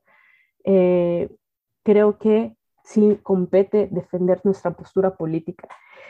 Y bueno, eh, como en sentido organizacional, nos ha sido también bien orgánico cómo nos hemos eh, delegado entre nosotras las actividades, las funciones. Por ejemplo, Julie, quien hace un diseño digital hermoso, es una creación de preventivos, toda la imagen hermosa virtual que hay en Medeas, es gracias a ella, ¿no? Y algo también muy bonito que, que bueno, si quiere Julie comentar, pero también hemos, eh, hemos aprendido en el camino, ¿no? Por ejemplo, eh, yo no sabía como algunas ciertas cosas, Julie tampoco, o sea, como que hemos tratado de investigar, de que, ok, si no sabemos, investigamos y aprendemos, ¿no? Y también Lili, ¿no? Que también hace una maravilla en la creación de contenidos y el manejo de todas las redes sociales, el seguimiento de actividades, es un trabajo así precioso, todo, todo, toda la pasión que ambas le, eh, ponen. O sea, hablo de ellos, ¿no? Pero ¿por qué? Porque lo he visto, ¿no? Porque también estoy presente y soy espectadora y también, bueno, yo edito videos y hago gestión de proyectos y entre todas organizamos, coordinamos, gestionamos, le ponemos toda la pasión que, que tenemos a, este, a, a, Medeas, porque también sabemos que no es solo de nosotras, ni solo para nosotras, sino es de todas, ¿no? Eh, es, es, bien bonita esta filosofía de si yo, yo soy, porque todas somos, porque estamos todas juntas, ¿no? Y se va a construir gracias a la participación y al diálogo que también hay con nuestras compañeras y colegas. Ahorita que decías esto, Rosa, de cómo hay espacios donde hay que defender em, pues su discurso político, artístico, de gestión, pienso cómo hay, me hiciste recordar cómo hay algunos espacios que donde defender tu proyecto de alguna forma, que bueno, el CIES no es un proyecto porque es algo que ya se ejecutó o que se está ejecutando, ¿no? Pero pareciera que lo de menos es defenderlo porque lo tienen claro ustedes, ¿no? El, por ahí el problema es cuando los que te están cuestionando no te escuchan, ¿sabes? Donde defenderlo a, a oídos sordos un poco se vuelve una tarea inútil. Entonces, porque viene como la crítica automática eh, no solo y te empiezan a juzgar por cómo hablas y cómo te expresas y te piden las credenciales, ¿no? Y etcétera. Entonces, me parece mega importante, sobre todo para las mujeres que nos escuchan, cómo ustedes han decidido aquí no vamos a estar. ¿No? Esto que dices de la telepatía, la telepatía de la dignidad, ¿no? Y de la ética en común, eso está mega chingón, de decir, no, Aquí no, nos sentimos incómodas. Y la incomodidad es ira también, ¿sabes? Entonces, la incomodidad es, un buen foco amarillo, ¿no? De por qué estas personas no, nos están cuestionando a lo pendejo. Realmente no nos creen, no les interesa. ¿no? Entonces es, es muy fuerte. Y digo, lo digo porque ahora sí que yo no estuve ahí, pero lo intuyo, porque a todas nos ha pasado eso, ¿no? Y más de una vez. Entonces es buenísimo cómo ustedes tienen esta organización donde también yo he estado en procesos donde nos están tirando mierda y hay gente dentro del equipo que se quiere quedar a tragar mierda para, para salir en la foto, para no moverse. Entonces que ustedes decidan, no, nosotras no, es valiosísimo. Creo que es, es, es una ventana que podemos, eh, a la que podemos asomarnos, ¿no? Las, las mujeres que nos escuchan también. Sí, y pensaba también en esto que mencionabas, eh, Lili, sobre los afectos, ¿no? Sobre esta reflexión que estás teniendo sobre cómo eh, el afecto es importante y, pienso también que, esto va en relación con, la politización también, que, que político, por supuesto, alejándonos de, de del imaginario de, la política rancia o electorera, que no tiene absolutamente nada que ver con eso, sino con la colectivización del pensamiento, de la reflexión y pienso que una, una verdadera y sustanciosa politización va de la mano con, sin duda, con, con lo justo, ¿no? Es decir, la, la, politización eh, de los afectos o de las acciones entre las personas eh, que, que, aparte de que se quieren, eh, trabajan juntas, eh, pensarlo políticamente y éticamente abre, abre espacios y otras dimensiones que, que son importantes, ¿no? Por ejemplo, pienso en, la importancia también de politizar la, amistad. Eh, y la politización en el sentido donde colinda también con la ética, con la justicia, con la verdad, con, con todos esto, estos eh, estas categorías que nos permiten tener relaciones, eso, más profundas, ¿no? Y, duraderas, eh, pero buenas, ¿no? Que, duren, pero que duren bien, digamos, ¿no? Y bueno, en este sentido, y creo que va en relación con, con la organización, algo que yo he observado es que muchas veces colapsan las organizaciones por eh, el tema de la fuerza de trabajo, por ejemplo, ¿no? ¿Cuánta fuerza de trabajo? Pensando, bueno, esto es un término marxista, pero este, pienso que es vital eh, la, la reflexión en relación a qué se trabaja, cuánto trabajo hay y quién hace qué. De pronto he oído cosas como, ay, no nos vamos a medir quién hace qué y a mí me parece siempre eso complicado porque he observado, eh, mi mamá como socióloga estuvo en innumerables este, organizaciones y lo que siempre causaba un, un cisma, ah, ¿no? Eh, un colapso era justamente el tema de la fuerza de, trabajo y la responsabilidad política y ética con las otras personas. ¿No? Eh, en este sentido, ¿cómo, cómo lo piensan? Más que, eh, más que em, no sé, más que como en un tema muy eh, que nos cuenten alguna anécdota al respecto, más bien, ¿cómo, cómo, lo, cómo tienen esta reflexión en ustedes y hacia qué conclusiones las ha llevado? Porque pienso que es una gran llave, ¿no? Es decir, yo, próxima organización, por ejemplo, entre nosotras también, la fuerza de trabajo es vital y, tiene que ser, vaya, si pedimos cierta equidad en otros espacios, ¿no? Este, no puede ser que no haya equidad entre nosotras. Entonces, en ese sentido, ¿cómo, cómo lo, lo, han pensado? Sí, es bien, es bien importante eso que dices, porque algo que hemos hablado mucho es que somos una red para apoyarnos y no tener miedo a decir, amigas, no puedo, no puedo estar en tal cosa, pueden ustedes dos, o sea, como en esto de, bueno, para, claro, para eso somos una red, ¿no? Para apoyarnos, ¿no? Para estar, para echar montón cuando tú no puedas, o sea, también, y claro, este gran reto porque en un inicio pareciera que no puedes decir que no puedo, ¿no? Porque estás faltando a, y es como, relájate, ¿no? Como, tranquila, no va a pasar nada. Ahora sí que confía, confía en que lo que nosotras hagamos o decidamos va a ser en función de que todas estemos bien, de no perder ese deseo colectivo, pero tampoco personal.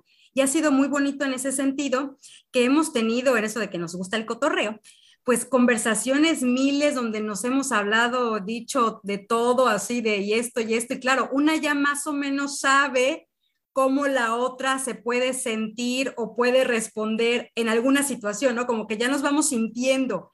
Y luego digo, qué impresionante que sea a través de la pantalla, ¿no? Como, como, wow, o sea, a mí se me hace como tan bonito eso, el sentir que yo las, o sea, no llevo nada, a Yuli la conocí apenas en Medea, y, este, y yo siento, o sea, es como mi gemeli porque compartimos una pasión así para control, así, orden, orden, ¿no? Como, y con, y con Jul, y con Rosa, ¿no? Como hay otros lazos, como que siento que hay algo ahí que se está generando eh, muy bonito que, que, prepondera por encima de muchas cosas.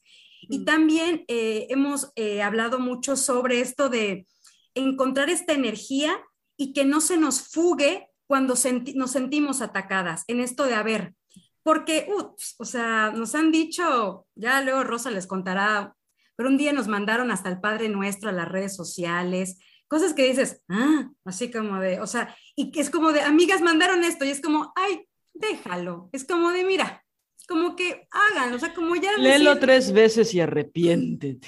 y adiós, ¿no? Y como, como esto de pensar en que mejor la energía para nosotras, ¿no? Como esto de elegir las batallas casi, casi, porque, híjole, llega a ser un momento muy desgastante que no. Y algo que también hemos, eh, en cuestión de organización política y ética en cuanto a retos y dificultades, también hemos, tratamos, ¿no? Y creo que lo estamos haciendo muy bien, de tener este orden en nuestra, en lo que vamos haciendo, ¿no? También, así como nosotras estamos siempre manifestando que nos interesa el proceso, nosotras de manera interna documentamos nuestro proceso. Entonces tenemos nuestras carpetitas así de actividades, ¿no? Así de que aquí tal cosa, o sea, como que nos, o sea, a mí me emociona mucho como ver nuestro, cuando, cuando Julia hace carpetas que vamos a convocar ¿no? A, postular a convocatorias, yo leo nuestro currículum y digo, ay, qué bonito, ¿no? Que, lo tenemos allá a la mano, ¿no? Y con esta facilidad de poder ponerlo y, y mirarnos en el tiempo. Yo creo que también es eso, ¿no? De decir, chicas, un 28 de abril comenzó esto y ahora ven, veamos hasta dónde estamos. Eso ha sido como muy bonito y también algo que es de lo en cuanto a los financiamientos, ¿no? En esta organización política, lo que siempre hemos platicado es siempre priorizar el honorario de del recurso humano que está trabajando. Como que a veces decimos, bueno, este, sabemos que necesitamos otra computadora porque la nuestra ya no da para más, ¿no? Pero, pero mejor, eh, este, mejor amiga, ¿qué necesitas, no? Que también como esto de la responsabilidad afectiva, ¿no? De también cómo te encuentras, ¿no? ¿Cómo estás? ¿Cómo, cómo amaneciste hoy? ¿Cómo te, cómo te, cómo te pinta el mercurio retrógrado, ¿no? Como, una cosa así. Sí, eso es... Perdóname, es que sí es importantísimo porque a veces la virtualidad, que es una reflexión que hemos estado teniendo a raíz de la pandemia, la verdad, es que eh, de pronto se crean eh, muchos delirios que, creo que son propios de lo humano, no es que alguien delira y alguien no delira, todo mundo deliramos em, y, la virtualidad genera eh, un espacio y un abismo justo entre estos. Es decir, si la comunicación humana no existe en el sentido de que o es muy complicada que se dé, ¿no? ¿Por qué? Porque em, la distancia entre un imaginario y otro es eh, es, infinita, es grandísima, ¿no? Entonces, ¿qué pasa si aparte de eso tenemos las herramientas de la virtualidad que son muy maravillosas en un sentido, porque se puede hacer una revolución eh, a través de la virtualidad, sin duda, pero también tienen, cojean mucho estas herramientas. Y se crean delirios. Hablábamos, por ejemplo, del delirio whatsappiano que a veces se puede dar, ¿no? De yo te puse esto, te escribí esto, pero tú pusiste un punto final y eso quería decir que ya no querías hablar conmigo. ¿Qué? No, solo es porque mi madrina siempre me dice, nunca pones puntos. ¿Cómo, Julie? Escribes en mayúsculas y ¿por qué me estás gritando? No me grites.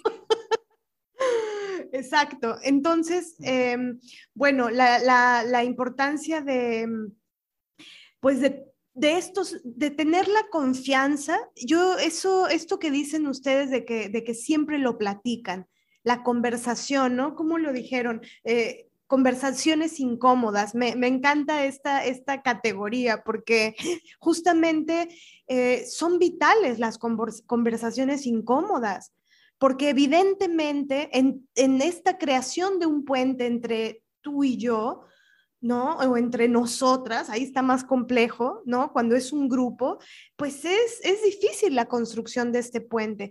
Y tener la confianza de decir, oigan, manas, estoy molesta o estoy alegre o estoy eufórica o estoy mm, muy mal, triste, devastada, necesito una conversación y, siempre que haya posibilidad de conversar. Creo que algo que, podría ser una gran premisa es que lo que cierra, lo que destruye, lo que hace que los proyectos mueran es cerrar la conversación, decir, yo ya, yo ya no puedo, este, y, y te mando un adiós, ¿no?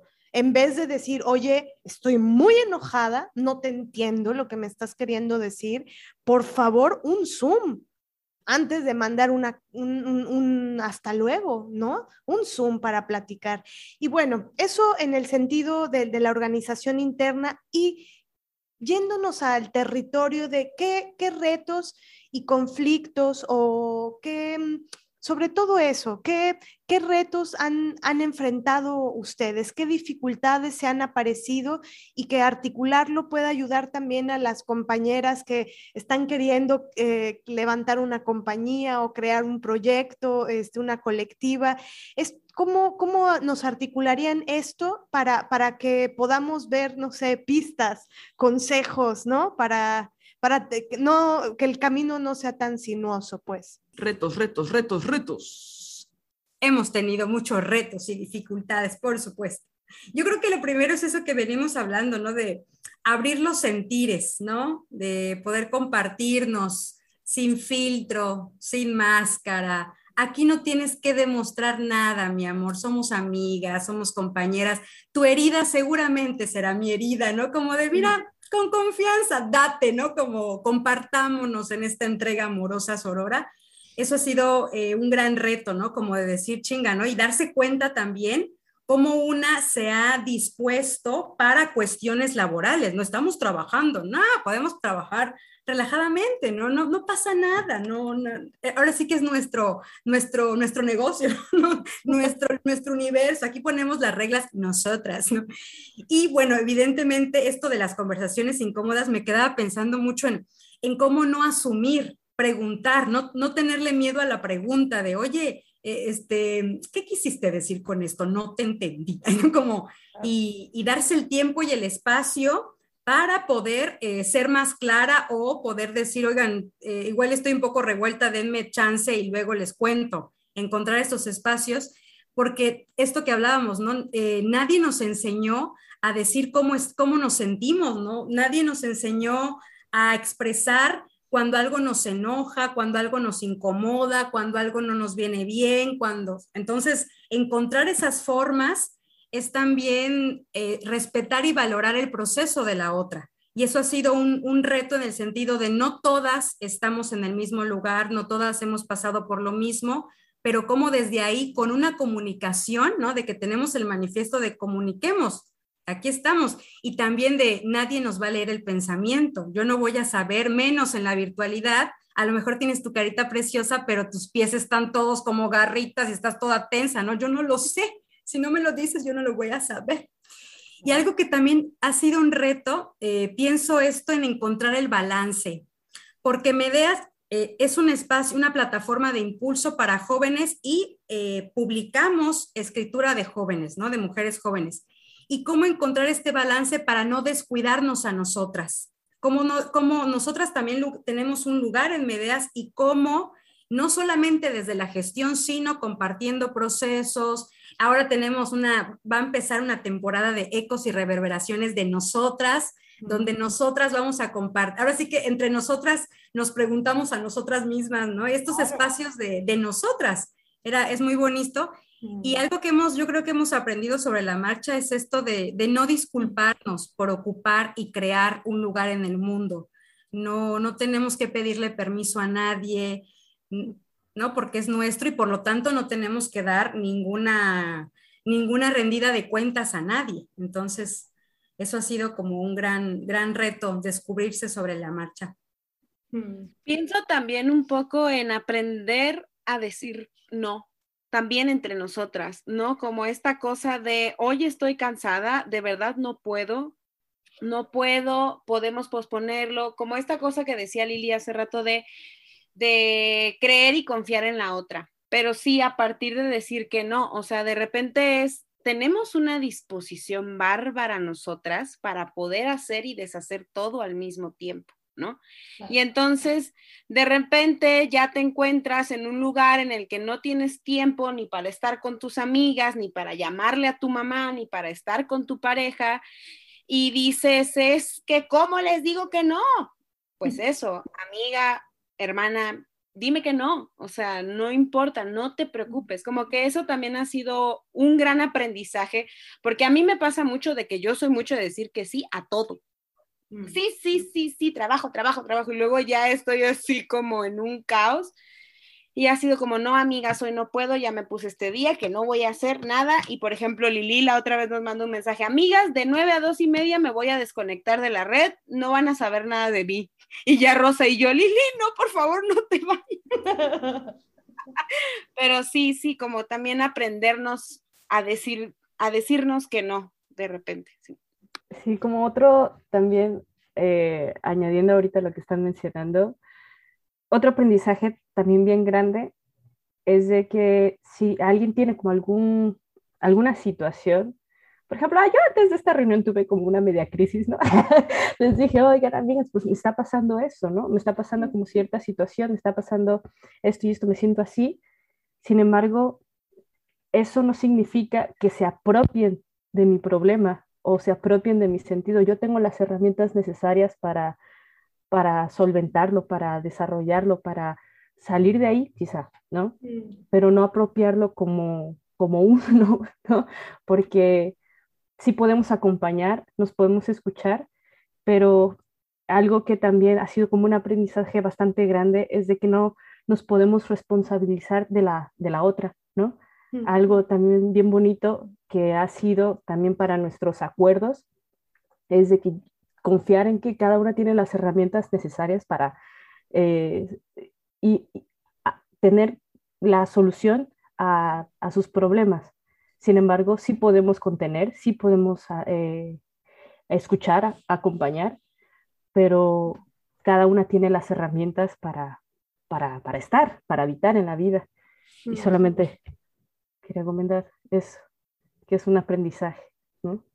Sí, qué bello. Es que justo el, pensar en, cómo puede estar la otra o cómo, eh, no sé, las, fibras sensibles que se tocan, ¿no? Con heridas de mucho tiempo, con heridas de antaño y que, y que a veces, no sé, pienso también en, la importancia de, aprender a reconocer. Eh, eso es algo que, pienso que a mí me ha ayudado en la vida, eh, como reflexionar, hacer autocrítica y reconocer, ¿no? Porque me puedo equivocar y, puedo, puedo decir algo injusto, puedo ser cruel, puedo, no sé, ser machista en algún comentario, nunca comparada con, con, nosotras, nunca comparadas con ellos y con el machismo de ellos, pero no estamos exentas de de, pronto ser, em, cometer un error, pero creo que lo, que lo que es grave es cuando no se da espacio a la reflexión personal, ¿no? De yo lo cometí, sí lo hice y dar espacio a decir, pues sí lo hice, lo siento mucho, ¿no? A veces es tan sencillo este, como solucionar ciertas cosas. Y, bueno, y en relación a esto que dices, eh, Rosa, de eh, también cómo a veces la otra nos dice algo y nosotras explotamos pero puede ser que es por, por mi lo, lo, que yo estoy viviendo y la importancia también de pronto de, no de disociar, porque pienso que el patriarcado siempre nos dice disocia y como, así como disocio, cómo me quito, ¿no? Pero, pero sí de, de decir, a ver, como lo que dice Lili, ¿no? Tal vez yo la veo muy tranquila este, en la pantalla y abajo tal vez tiene sus piernas este, engarrotadas o sus manitas hechas bolita porque tiene miedo, porque algo. Y tener la, el pensamiento de que, bueno, tal vez la otra... Eh, está en, momento, en un momento especial. Y esto que dices también me encanta, ¿no? De también la, confianza y, la autorización de tú también tienes herramientas para solventarte a ti misma, ¿no? Como para acompañarte a ti misma. Y, bueno, y como abriéndolo a, la colectividad, ¿ha habido eh, em, algún conflicto, algo que, haya sucedido con, con personas de afuera y que haya representado para ustedes pues un reto, ¿no? De, alguien, que alguien quiera plantear un conflicto, pero pues ya ahora sí que no es de casa, ¿no? Sino es alguien eh, externo. ¿Ha pasado o, no? ¿Cómo, ¿Cómo han vivido esto? Sí, algunas veces vemos como algunos comentarios, por ejemplo, o en Facebook o inbox o dentro de los comentarios de la página web que son, que son troleadores, ¿no? O sea, eso es troll, puro troll, que, o, o personas mayormente hombres, que solamente están calando terreno, ¿no? Por ejemplo, estábamos en el festival y eh, pasó que muchos nos preguntaron, oigan, ¿y aceptan hombres? ¿Aceptan hombres? ¿Aceptan hombres? Y como espectadores, sí podían entrar, ¿no? Eh, solamente participaban como creadoras en la programación mujeres, sin embargo, si querías verlo, pues también adelante. Y, y, estábamos, estábamos transmitiendo en vivo, ¿no? Pero realmente ni siquiera había un interés por, por asistir, por estar, sino solamente por el calar el terreno, ¿no? Como solamente por ir analizando como la situación, ir cuestionando cosas o eh, no sé, como alguno, bueno, lo que decía Lili, ¿no? De una vez nos pusieron el Padre Nuestro en, un, en, un mensaje directo y bueno, también lo que les comentaba, ¿no? Como algunas situaciones de, de oigan, ¿por qué no le cambian el nombre, ¿no? A, su red, a, a, esto que ya tenemos trabajado, ¿no? Como este tipo de situaciones que, bueno, ahora sí que la energía no la enfocamos ahí, la enfocamos en nosotras, la enfocamos en nuestro trabajo, la sigue, seguimos enfocando en también nuestra propia, nuestro propio eh, bienestar, bien vivir, ¿no? El, hecho de enfocar nuestra energía en, ok, ¿cómo estoy hoy? ¿Cómo me siento hoy? Eh, ¿Cómo me siento con las demás? No sé, cómo enfocar esa energía y aunque han sido como cuestionamientos externos o, o lo que suceda, lo que suceda en redes, quizás indirectas, comentarios, lo que sea, pues nuestra energía va a estar bien enfocada en seguir trabajando en lo que nos apasiona, ¿no? Aparte hacen tantas cosas que no les daría tiempo de no darle una presencia importantísima al troll, ¿no? Claro, se, se, ve que es como a personas que pues no tienen como muchos proyectos en puerta o, o, qué sé yo, pero ¿por qué la necesidad de estar troleando? No, no, no entiendo. Y es justamente con lo que estamos luchando, ¿no? Como tratar de cambiar la interacción en cómo, cómo nos relacionamos entre, entre el mundo. Que, que bueno, quizás eh, esas personas están tan enfocadas o están teniendo tanta energía en, en simplemente molestar el trabajo de las demás personas o, o qué sé yo, calar terreno, lo que sea, pero, pero pues, pues allá ellos que se responsabilicen. No vieron a Rosa, pero ella hizo cara de, pues nos la pelan. Entonces, esa cara hizo, ¿eh? Como el otro día leí un, una cosa de psicoanálisis que me gustó mucho, que decía algo así como, hay gente que nos sigue para negarnos y en eso hay un acto perverso, ¿no? Es decir, si estás tan en desacuerdo, este, o me quieres corregir la plan en esto, esto, esto, esto, bueno, igual no me sigas, o sea, pero ¿para qué me estás sigue y sigue, sigue si me quieres negar y negar y negar, ¿no? Y pienso que es un poco la lógica de los trolls, que es así de, si estás tan molesto, pues vete a, tus espacios o a otro sitio, pero no estés molestando acá, ¿no? Y eso me parece maravilloso el, el no darles nuestro tiempo vital a ellos, ¿no? Oye, me recordó estas señoras que venían a decirnos, en el episodio tal, yo lo que hubiera hecho, yo no hubiera dicho lo que ustedes dijeron, yo lo que hubiera dicho, ¿qué? o nos decían, ¿por qué no me invitan a su programa? Porque ustedes, o sea, ustedes siempre están muy de acuerdo entre ustedes y necesitan, señora, haga su podcast, ¿no? Que era como, pues sí, o sea, pues no podemos estar, ¿no? Diametralmente opuestas.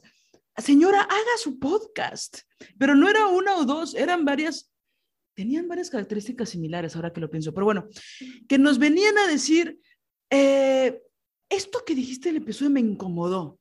Qué bueno, Qué bueno que para eso lo dijimos. Y que, y que no era propiamente en un sentido de, de, crítica o de poner, no sé, de problematizar algo, ¿no? Sino más bien como de, no estoy de acuerdo contigo, me deberías de invitar para que yo pueda decir por qué no estoy de acuerdo contigo.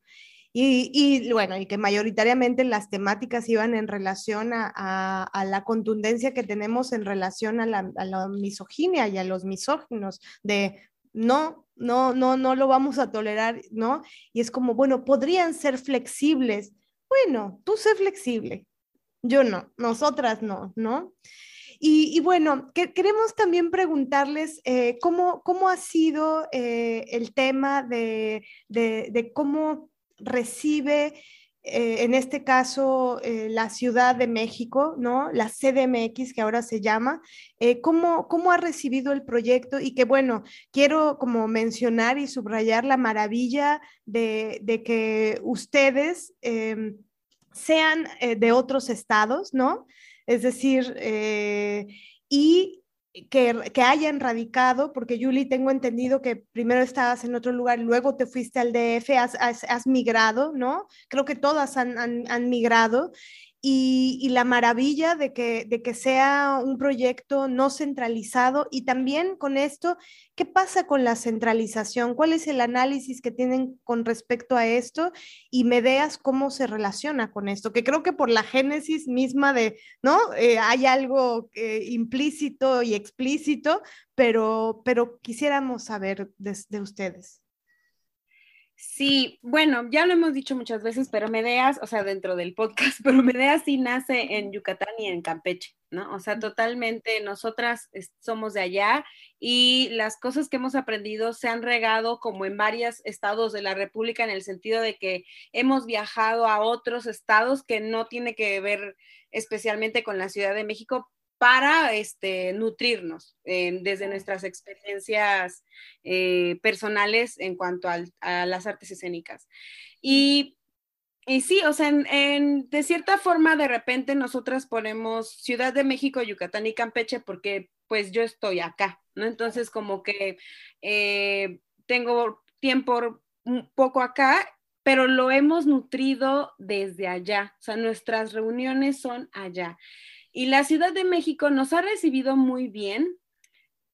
en realidad, eh, hemos recibido muchos textos de, de, aquí, de la Ciudad de México, pero justo nosotras hemos trabajado también desde ciertas estrategias de marketing digital para poder llegar como a todos lados. ¿no? O sea, que también un poco eso lo permitió la virtualidad y el explorarla una vez, una un poco más, pero sí tratamos de tener, eh, de nutrir la red de Medeas desde distintos territorios, ¿no? Ahora nuestra red Medeas está eh, en Hidalgo, en Sinaloa, en Quintana Roo, de Campeche, pero también de España o de Uruguay, o sea, como que tratamos de ser muchas de distintos territorios para escuchar distintas experiencias y distintos sentidos culturales, o sea, no solo como de acá de la Ciudad de México.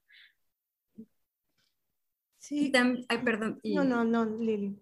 Y también, bueno, respecto a la centralización, algo que platicábamos es de, bueno, a mí en lo personal, a mí me molestaba mucho y me, me hería, así me sentía herida cuando me decían, ay, es que tú eres de provincia, ay, es que el teatro de provincia, claro, porque no era, o sea, era despectivo, ¿no? Y, yo recuerdo que mucha gente decía, es que a, toda la gente de provincia le llega tarde todo, diciendo que siempre vamos atrás, que siempre estamos retrasadas, que nos falta todavía, es como esto, ¿no?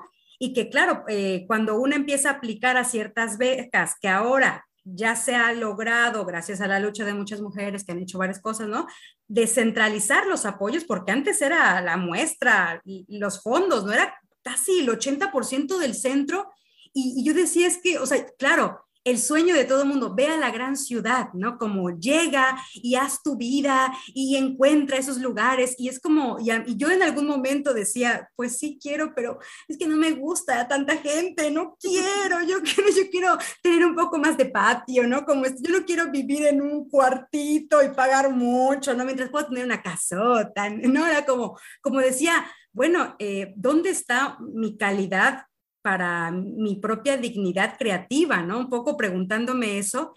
Y algo que hemos pensado mucho es, mi centro es donde yo esté. O sea, aquí es mi centro. O sea, si me preguntas, ¿cuál es la centralización? Yucatán, ¿no? Como Yucatán, la capital de la cultura. Es, como un poco también defender esto de, yo soy mi institución, ¿no? Diría Sofía León en un texto que también manda a la red Medeas, ¿no? Yo soy mi centro, aquí me sitúo y desde aquí empiezo a hacer esta, este, este circuito, ¿no? Que va generando. Entonces, claro, es como también sanar esa herida de ya no necesito, yo, yo no necesito sentirme parte de un centro que me han dicho que es el centro, ¿no? Que seguramente, claro, ¿no? Un hombre me dijo que era el centro del país. Claro. Entonces es como, como esta lucha, ¿no? De, de sentirnos con toda la fuerza desde aquí. Claro, totalmente. Es que a mí este tema me toca mucho porque yo soy eh, nativa del puerto de Veracruz. Migré a la Ciudad de México, eh, pasé 17 años allí y, ahora eh, estoy nuevamente en Veracruz. Y ha sido maravilloso el que se rompió adentro de mí una falsa idea, ¿no? que justo eh, me vendieron hace años con respecto a, justo como dices, tienes que llegar allá. Si llegas allá, si estás allá, vas a lograr entonces allá, ¿no?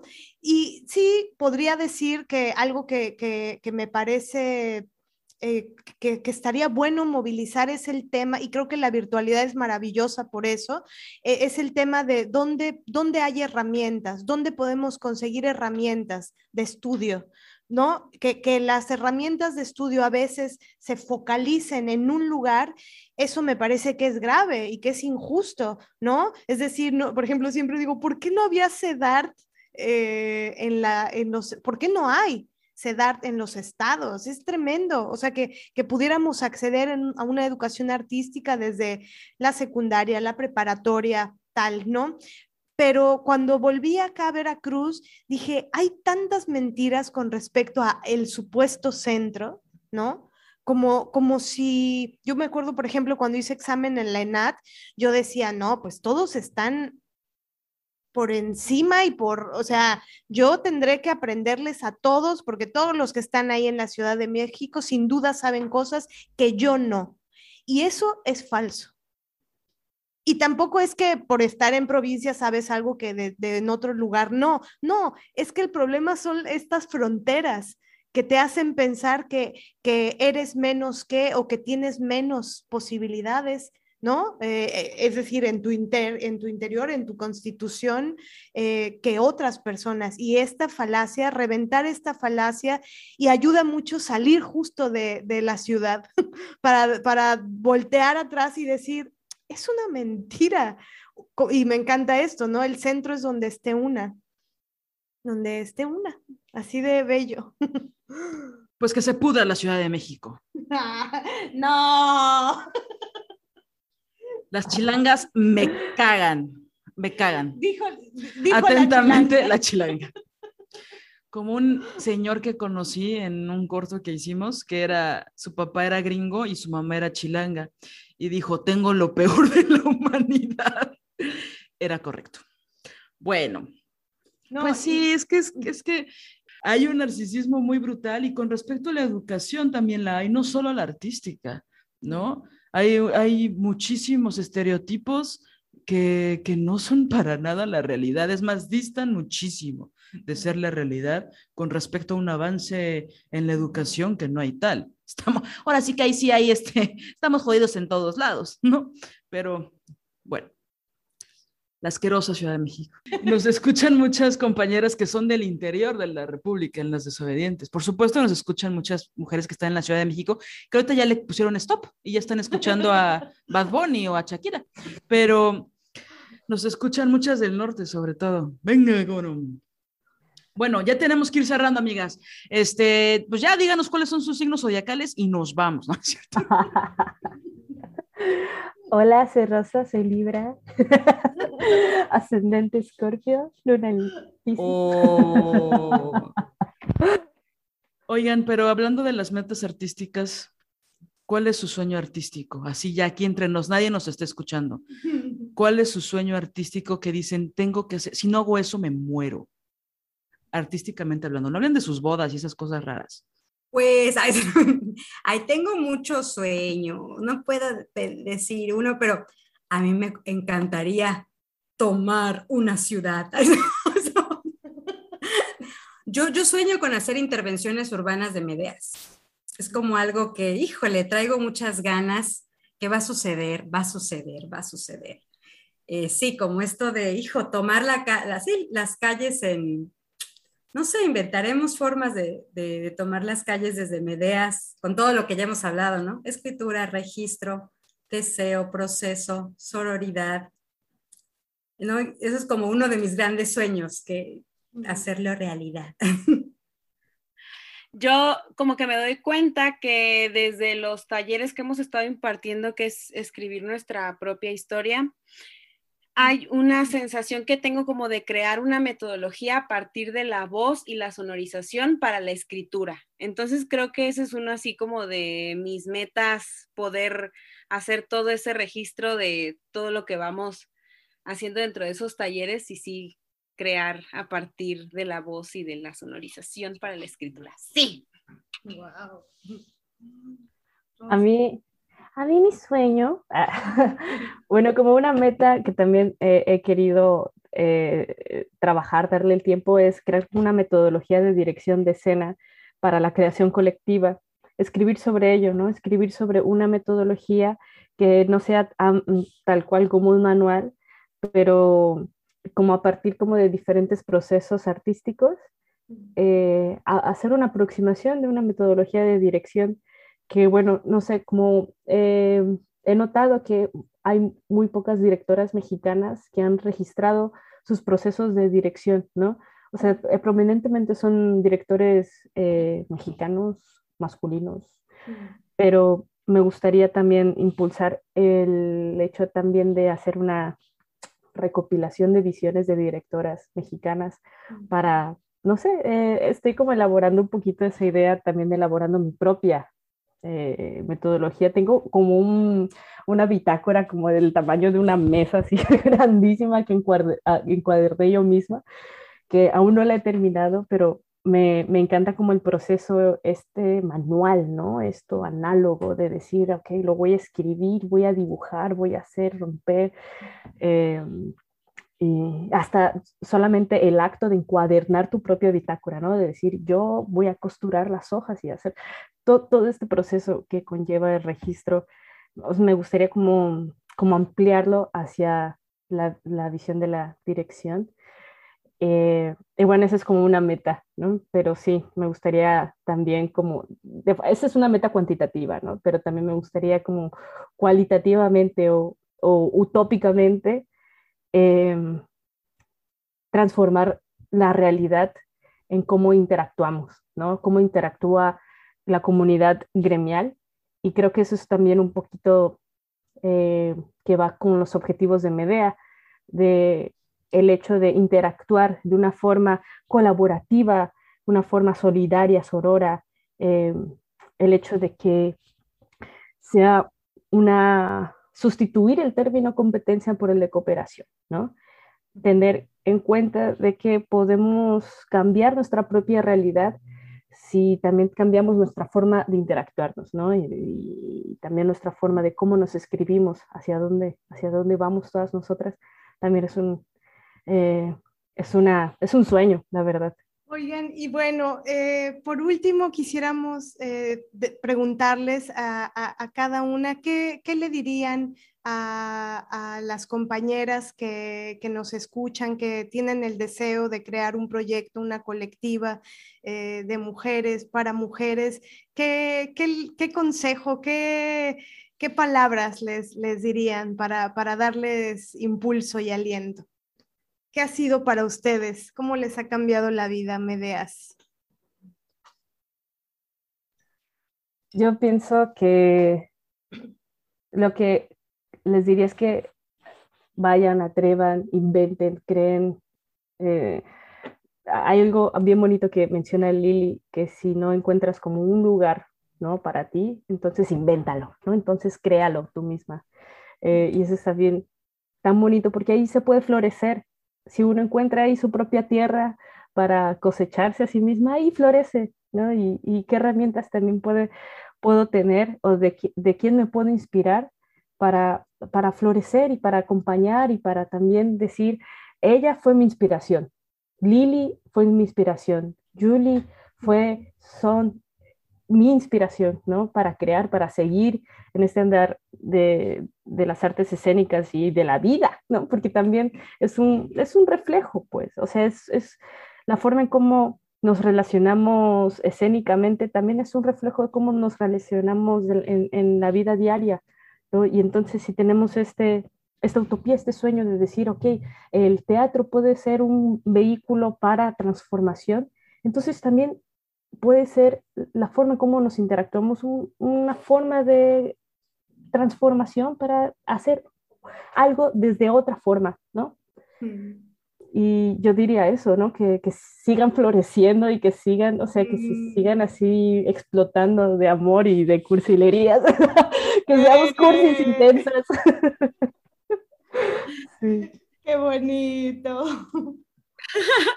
yo pienso mucho en, bueno, cuando justo en cómo ha cambiado mi vida me veas, pienso mucho en que cuando empezamos este proceso yo estaba a pocos meses de haber empezado un proceso de duelo de la muerte de mi papá. Entonces, este, a partir de que empezó el encierro y la pandemia, empecé a tener como muchas reflexiones desde la relación que tenía con mi padre a partir del feminismo y eso me detonaba muchas cosas de las que yo no hablaba por miedo y por inseguridad, que fueron detonadores de la violencia doméstica que en algún momento viví en casa con mi familia. Y creo que Medeas para mí ha sido este punto de partida, o sea, como pienso un poco que toda tu historia y toda tu experiencia compete al espacio que quieres crear, o sea, a tu proceso creativo. No es menos ni es más, ¿no? no es solo hablar de teatro por hablar de teatro, es atraer toda tu historia y toda tu experiencia al lugar que quieres crear. Recuerdo muchísimo que mi mamá siempre me decía desde muy niñita, eh, no te quedes callada, no permitas que nadie te haga sentir mal. Y de cierta forma siempre Julie había sido como la niña agresiva que se defendía, pero todo eso yo lo hacía con miedo. Entonces creo que Medeas me ha dado, me ha ido quitando ese miedo y me ha dado un impulso para confiar, creer en mis palabras, creer en mis deseos y en mis heridas también. Y también aprender a reconocer mis talentos, porque me doy cuenta que yo tenía muy olvidada mi carrera de mercadotecnia internacional porque el deseo de ser actriz eso nada más me iba a dar visibilidad, ¿no? A ser actriz en el teatro, ser directora en el teatro, ser y entonces olvidarme de mis talentos como productora, como difusora cultural, como diseñadora sonora y ahora estar desde Medeas me invita mucho a juntarlo todo, a creer, a confiar en mis talentos y decir sí con todo. Y también me ha dado mucha paz. Entonces, es como tú misma tu historia y todo lo que te compete, eso es, o sea, ponlo ahí y se, y se puede soñar y se puede crear y hay conflicto, pero también existe esta paz, ¿no? Que en algún momento ya lo pones y es como, a mí me pasa eso con Medeas, sí. Qué bonito. Ay, qué bonito. Suscribo lo que dicen ellas. y, y, yo, ay, no sé, yo, yo diría, eh, lean de feminismo, lean a mujeres, lean, lean a mujeres, lean, lean a mujeres, eh, como permítanse darse un espacio, frente a una hoja en blanco, puede ser reciclada, puede ser nueva o puede ser la nota de tu celular. y escribe todo lo que quieras lograr. me lo estoy diciendo a mí misma, ¿no? escribe todo lo que deseas hacer, ¿no? Como, y si es una hoja de papel, pégalo donde lo puedas ver diario, ¿no? Y si es una cosa en tu celular, recuérdatelo en alarmas, no sé, encuentra las formas, ¿no? Y esto, ¿no? De confiar, confiar porque, porque va a suceder. Cuando yo creo que cuando te das el espacio para eh, pensar tu deseo, para conectar esto de tu pensamiento con lo que te está afectando, qué te afecta, qué te afecta. A lo mejor que, contigo, Marianela, yo lo, lo, tengo más que claro, ¿no? A veces de lo que más nos duele es donde ahí está, ¿no? Ahí está el terreno fértil para la creación, para, para ya, ¿no? Mandar a la, a la, a la chingada a toda la gente, ¿no? Confiar en una misma, sí. Y bueno, y, y, el aquelarre va a suceder. Parece mentira. Yo decía, híjole, es que, es que, no, es que no encuentro un espacio, ¿no? Y, sucedió como, el, eh, hubo un llamado, ¿no? Y sucedió como, aquí estamos y yo estoy muy feliz que estemos juntas. Pues les agradecemos mucho. Yo termino, empiezo sin nervios, ahora tengo nervios. Eh, es muy emocionante hablar con mujeres que admiramos mucho y que nos gusta muchísimo lo que hacen. Esperemos que Medeas dure todo, todo, todo lo que tenga que durar, tres o cuatro vidas por lo menos. Y pues queremos que, que nos compartan sus redes, ¿no? Para que las mujeres que nos escuchan puedan acceder a todos los lugares donde están, sobre todo sus textos, las convocatorias, ¿dónde las pueden encontrar? Eh, nuestra plataforma es www.medeasinvestigadoras.com.mx. Ahí subimos las convocatorias, los talleres, este, todo lo que hemos estado registrando, ahí, es, ahí se encuentra los textos de las creadoras que también publicaron en la edición pasada, ahí los pueden encontrar. También algunos textos de ecos y reverberaciones, ahí está el de Isabel Castro también que hace una crítica. Em, nuestros videos, todos los videos de ecos y reverberaciones de las charlas están en el YouTube, los pueden encontrar como Medeas Investigadoras. El Instagram es Medeas, Medeas Investigadoras, ¿verdad? Todo es Medeas Investigadoras. Medeas, Red de Jóvenes Investigadoras de la Escena. sí. Sí, ahí nos ponen en, en cualquier red y aparecemos. Hasta en la media de red, ahí estamos. Ahí estamos. Todos lados.